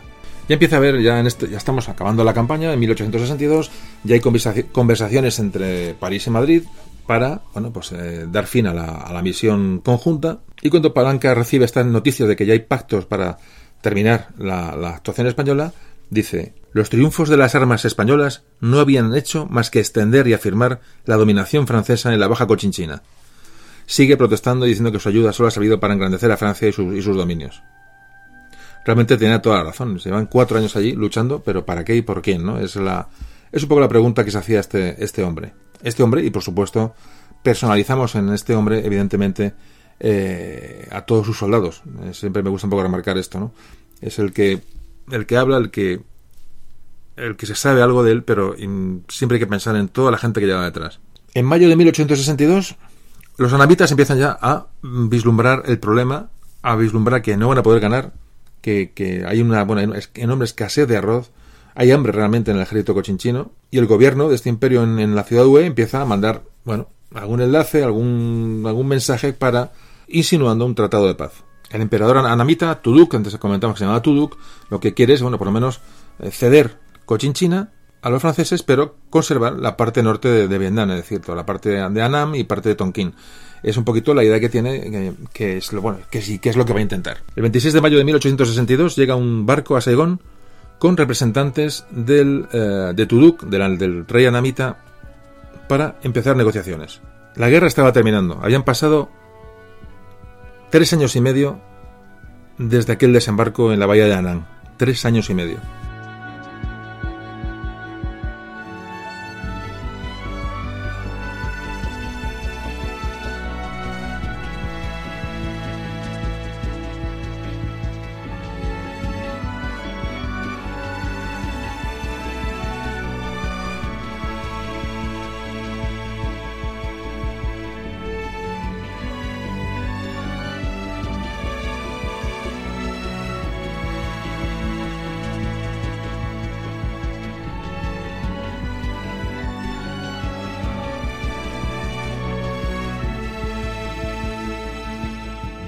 Bueno, pues se aproxima la paz, se aproxima el tratado de paz, se aproxima el tratado de, fin del conflicto, por lo menos en la zona sur, la zona de Cochinchina, porque, bueno, Francia seguiría luego su expansión, como todos sabemos, aunque ahora hablaremos un poquito de ello, muy por encima, pero en lo que se refería a la, a la expedición española, al contingente español, aquello estaba tocando su fin. En la redacción de ese tratado de paz se habla de bueno que se va a dar una libertad de culto a los cristianos, cosa que dice Palanca dice que es una condición que bastaría para que las almas españolas se retirasen con la gloria del triunfo. Es decir, el motivo por el que habían ido hasta allí era ese, el de bueno el de castigar o el de intentar reponer ¿no? a, los, a los cristianos en, en, en Cochinchina y esto realmente se consigue. Entonces él lo da, bueno, pues, pues intenta un poco justificar la acción, intentar de dar, bueno, salir un poco como, como que se ha, se ha cumplido la misión, ¿no? Realmente es, aunque es, es, muy triste todo lo que estamos contando, ¿no? Y solicita, sabe que va a haber una, bueno, un tratado de paz, va a haber un acto solemne, y solicita a Filipinas, a, a Manila, dice que se ha puesto a mi disposición un vapor de guerra trayendo a bordo los uniformes de gala de, los,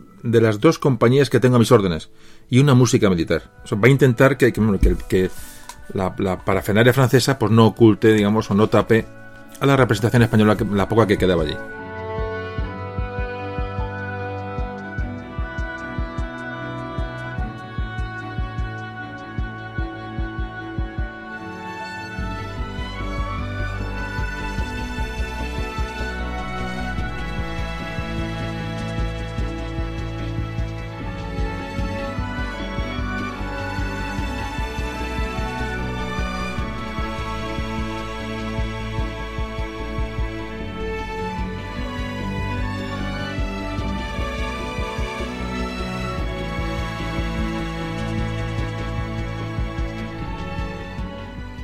Hay que hablar un poco de, de, qué dice el gobierno de Madrid en esta situación. Hay unas palabras que dice el presidente del gobierno, O'Donnell, al Consejo de Ministros, y dice, dice lo siguiente. Nuestras fuerzas en Cochinchina fueron al principio iguales a las francesas. Si después de haber obtenido los primeros resultados el gobierno de Su Majestad consideró conveniente reducirlas y dejar allí fuerzas que fuesen la representación de nuestro ejército, que llevasen nuestras banderas y que, y que hiciesen valer nuestros derechos en el caso de que se firmara un tratado de paz, si el gobierno, digo, tuvo por conveniente reducir estas fuerzas, dejó sin embargo las necesarias para, para que llenasen sus deberes. Bueno, todo, todo retórica para justificar lo, que habían hecho. Bueno, pues el, el, Palanca, en sus memorias, replica esta, esta declaración de una, de una manera tajante y dice, dice sí, suficientes para llevar nuestra bandera, morir abrazados a ella y llenar sus deberes, pero no las bastantes para representar dignamente a la nación, para hacer valer sus derechos ni para imponer condiciones, pues a todos había renunciado desde el momento en que se desistió de cooperar en la escala que nos, que nos correspondía y a que nos obligaba nuestro decoro nacional, por estar ya comprometidas nuestras armas, nuestros recursos y nuestro honor en una empresa a la que España no debió nunca cooperar, pero que el orgullo nacional le obligaba a terminar con dignidad. Tajante, eh, demoledor, o sea, es, es, bueno, la visión de una persona que está allí, que lo ha sufrido día a día, y la visión, pues lógicamente desde Madrid, de un gobierno que, como todos sabemos, bueno, pues como... En fin, no es falta comentar más. Así que el 5 de junio de 1862 se firma el Tratado de Paz. Hay que decir que, bueno, que esta, esta eh, influencia francesa en, en, Indochina no fue, no fue pacífica, se firmó esta paz, el gobierno de Anam no aceptó unánimemente la, la, la, bueno, este, este tratado, había disensiones, bandos que, que decían que aquello no, no, se podía admitir, a pesar de estar firmada la paz hubo sublevaciones contra los invasores, en estas sublevaciones posteriores al Tratado de Paz aún van a estar presentes soldados españoles a la defensa de Saigón, es decir, se, hay rebeliones que afectan a la ciudad de Saigón que van a, defender, a defender los soldados españoles. O compañeros franceses ya de las ya partiendo que es la última acción de estos de estos soldados. Que fue una, situación que no, no, hay que pasar de, de, inadvertida porque esa rebelión se sofocó pero pero pudo ser pudo caer perfectamente. De hecho así lo reconocía Palanca en los últimos partes. A pesar de haberse firmado el tratado de paz ese puñado de españoles siguieron colaborando y siguieron luchando al lado de los de los franceses hasta que ya fueron hasta que ya serían eh, evacuados. Hubo más hechos bélicos posteriormente ya eh, en el cual, fijaros, llegó Francia a pedir ayuda a Manila para, bueno, para rechazar una serie de ataques anamitas en, digo, en este proceso de, de, rebeliones que se, que se, produjeron posteriormente. Y aquí sí, cuando Francia le pide a Manila que le manden soldados, parece que, Francia, que España, pues sí, eh, en Manila se mandan una, un contingente de tropas, se manda alguna unidad naval, es decir, bueno, ya son los coletazos de la, de la guerra de, de la guerra de Conchinchina, que en esta última fase ya de, de, de repeler la última agresión, España tenía ya en, la zona de Saigón casi mil hombres y un, y un buque de guerra. Esta última acción, que fue la toma de, de, la ciudadela de Gokong, eh, ya digo, fue ya, bueno, fue el último acto, ya digo, ya no de los esos españoles que habían desembarcado en, en, el 57, sino ya de una, de una pequeña expedición que haya reforzado a los franceses. Pero bueno, ya digo, es el último, el último coletazo, ya digo, por no alargarnos más, porque esto se puede hacer eterno y os animo a que leáis sobre el asunto si os interesa y es la de, realmente interesante. Bueno, pues acabada esta, esta última, digo, este último coletazo, la fuerza española se, se, se reagrupa en Saigón y ahora sí que iban a regresar a Manila. La gente regresaba a casa. En la despedida, sobre todo a los, a los más veteranos soldados de allí en Saigón, bueno, pues eh, hay una despedida bastante emotiva, según cuentan. Hay condecoraciones españoles, hay unas, hay unas, unas comidas de despedida, y por fin el 1 de abril de 1863 embarcaban las tropas españolas de regreso a Manila. Más de cinco años de estancia en, en Vietnam. Algunos hombres realmente no se movieron de allí. Aquellos hombres que han llegado a, aquellas tierras con, bueno, con esa idea de que era una expedición de castigo, estuvieron allí cinco años. Bueno, pues aquella expedición fue ocultada en España. La prensa, los políticos. Era una especie de, vergüenza. Aquella expedición una, una vergüenza para España aquellos hombres no tuvieron ningún tipo de reconocimiento. De hecho, pocos habréis oído hablar de esta expedición, y si hemos oído hablar ha sido bueno, por referencias muy lejanas. Fijaos, el 31 de marzo, el vicealmirante francés, llamado Bonnard, dedicaba a las tropas españolas este discurso de despedida antes de partir a Manila. Vale la pena saborearlo. y dijo, esta la fecha dice, cuartel general de Saigón, 31 de marzo de 1863. Oficiales, sargentos y soldados del cuerpo español. Después de haber compartido durante cinco años nuestras privaciones, nuestros peligros y nuestras glorias, regreséis a Manila con el mayor sentimiento nuestro. En todas partes hemos admirado vuestra disciplina y vuestro valor. Danang, Bien Hoa, Mieni, Bin Long, Gokong, etc., son títulos para nuestra más viva simpatía y vuestro concurso nos ha sido demasiado precioso para que pudiera nunca olvidarse. Oficiales, sargentos y soldados, recibid mi despedida y la del cuerpo expedicionario francés, aceptando los votos que por vosotros formamos todos. Esta es la despedida que hace el, jefe francés y el coronel Palanca se despide de sus hombres eh, con este artículo en la orden extraordinaria del día. Experimento una verdadera satisfacción en recordar al cuerpo expedicionario de mi mando los laureles que ha sabido aumentar últimamente a los ya adquiridos, pues ha tenido la gloria de figurar constantemente guardando el honroso puesto de vanguardia en la acción del Long Lap que tuvo lugar en los campos de Longkiem, en el paso a viva fuerza del río Sonrai, en la persecución del enemigo hasta el Ben en el paso a viva fuerza de los ríos Laikon y brazo del Bin Luong, en la toma de los fuertes de Tan Tiet y Bin Luong, que causaron la, evacuación de la plaza de Bin Luong y últimamente en las operaciones verificadas en la provincia de Mitho, donde rodeados de un número inmensamente superior habéis tomado por asalto fuertes como los de Bing o Tuor Ninon, y hecho evacuar ciudades como la de Miu Kui, esta larga numeración de hechos gloriosos, este conjunto de nombres que recuerdan peligros despreciados y fatigas vencidas, servirá para enaltecer vuestra reputación militar, como dignos compañeros de los que pasean triunfantes las armas españolas en África, en América, en la Oceanía, mereciendo lo mismo que ellos el aprecio de su Majestad la Reina. Poco más que decir. Bueno, pues vamos a ir acabando el programa con las últimas consideraciones.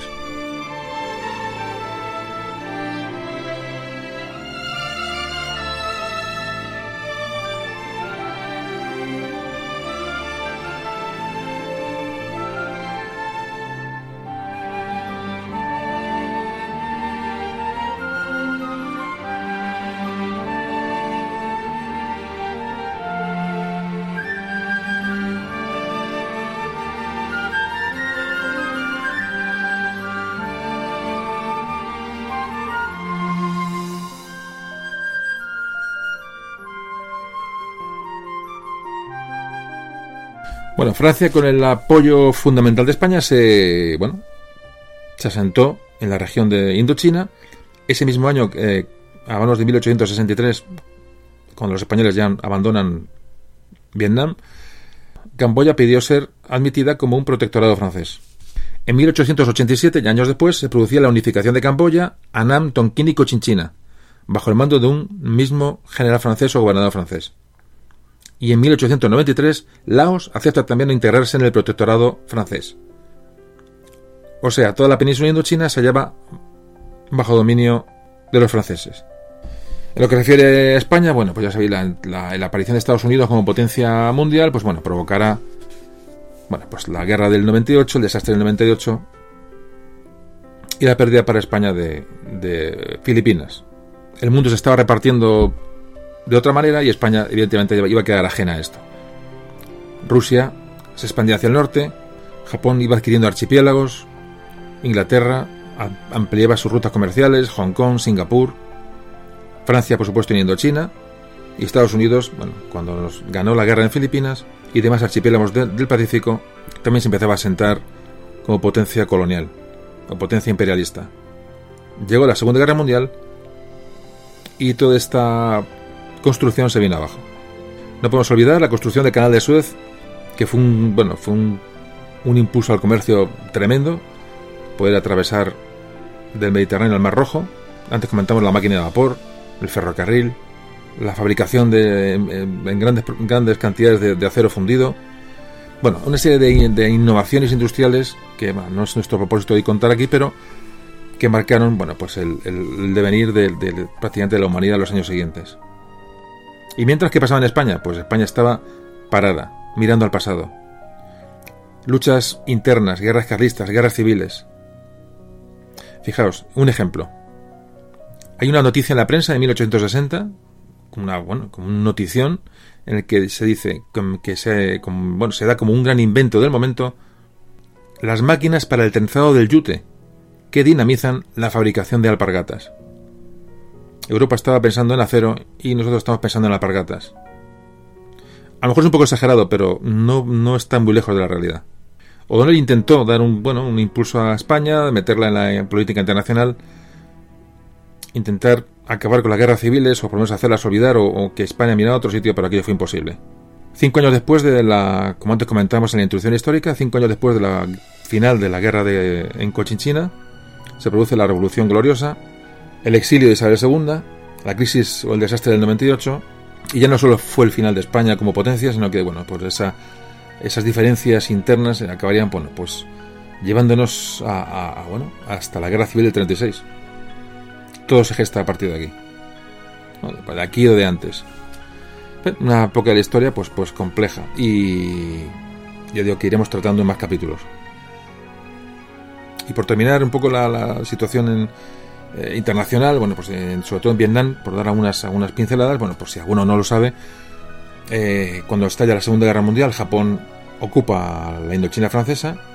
La invasión japonesa provoca eh, un poco esa, esa nueva llamada independentista del pueblo vietnamita, hasta que logren la independencia de Francia. Esto se produce sobre todo a partir de 1954, la famosa eh, batalla de Dien Phu. La batalla de Dien Phu bueno, marca el final de la, de la, del, poder francés en Indochina y provoca su retirada. Ese mismo año, cuando Francia se retira, se produce una conferencia en Ginebra que adopta una división de, Vietnam en dos estados independientes, Vietnam del Norte y Vietnam del Sur. Pues ya sabéis el resto. Vietnam del Norte, Vietnam del Sur, tensión, influencias eh, comunistas en Vietnam del Norte, influencias pro-occidentales en Vietnam del Sur, se produce la guerra de Vietnam que terminaría en el año, en el año 1975. Eso sí que es prácticamente antes de ayer. Bueno, pues hemos dado una vuelta a este periodo, a esta guerra, a este, a este hecho, que yo creo que, bueno, podemos haber hablado mucho más, eh, pero nos hemos dado un bueno pues un baño de, información sobre estos, estos acontecimientos que creo que, que, han sido suficientes y nada y acabamos porque como habéis visto este fue un episodio más de nuestro siglo XIX un siglo XIX de conflictos civiles revoluciones guerras carlistas experimentos republicanos invención de identidades separatistas como vimos en programas anteriores estancamiento industrial retraso social llegó el desastre del 98 y aquellos hombres luchando en lugares que hasta hoy nos parecen remotos. Los hombres del coronel Palanca, luchando en Saigón, luchando en Vietnam, luchando por las selvas. Aquel par de centenares ¿no? que estuvieron, que se quedaron en Saigón. Se dejaron la piel en, una misión de la que desconocían todo. Una expedición baldía para los intereses de España y en un momento tremendo de nuestra historia. Pero ellos estuvieron sin preguntarse los porqués, y ese es el valor de esta gente. Hoy no busquéis calles con sus nombres, ni películas de cine, ni placas en los pueblos, no hay nada. Por eso hoy hemos hablado de ellos. Aún hoy en varias ciudades vietnamitas podéis encontrar eh, eh, lápidas con nombres españoles de aquellas gentes que se dejaron allí su vida. Repito, por eso hemos hablado hoy de ellos. Simplemente por eso. De los hombres que estuvieron en la Conchinchina. Amigos, gracias por estar ahí, por hacer llegar a nuestra historia a más personas. No olvidéis de, contar esto a la gente en la medida de lo posible. Y bueno, espero que os haya gustado el programa y espero veros pronto hablando otra vez de historia de España. Un saludo de José Carlos.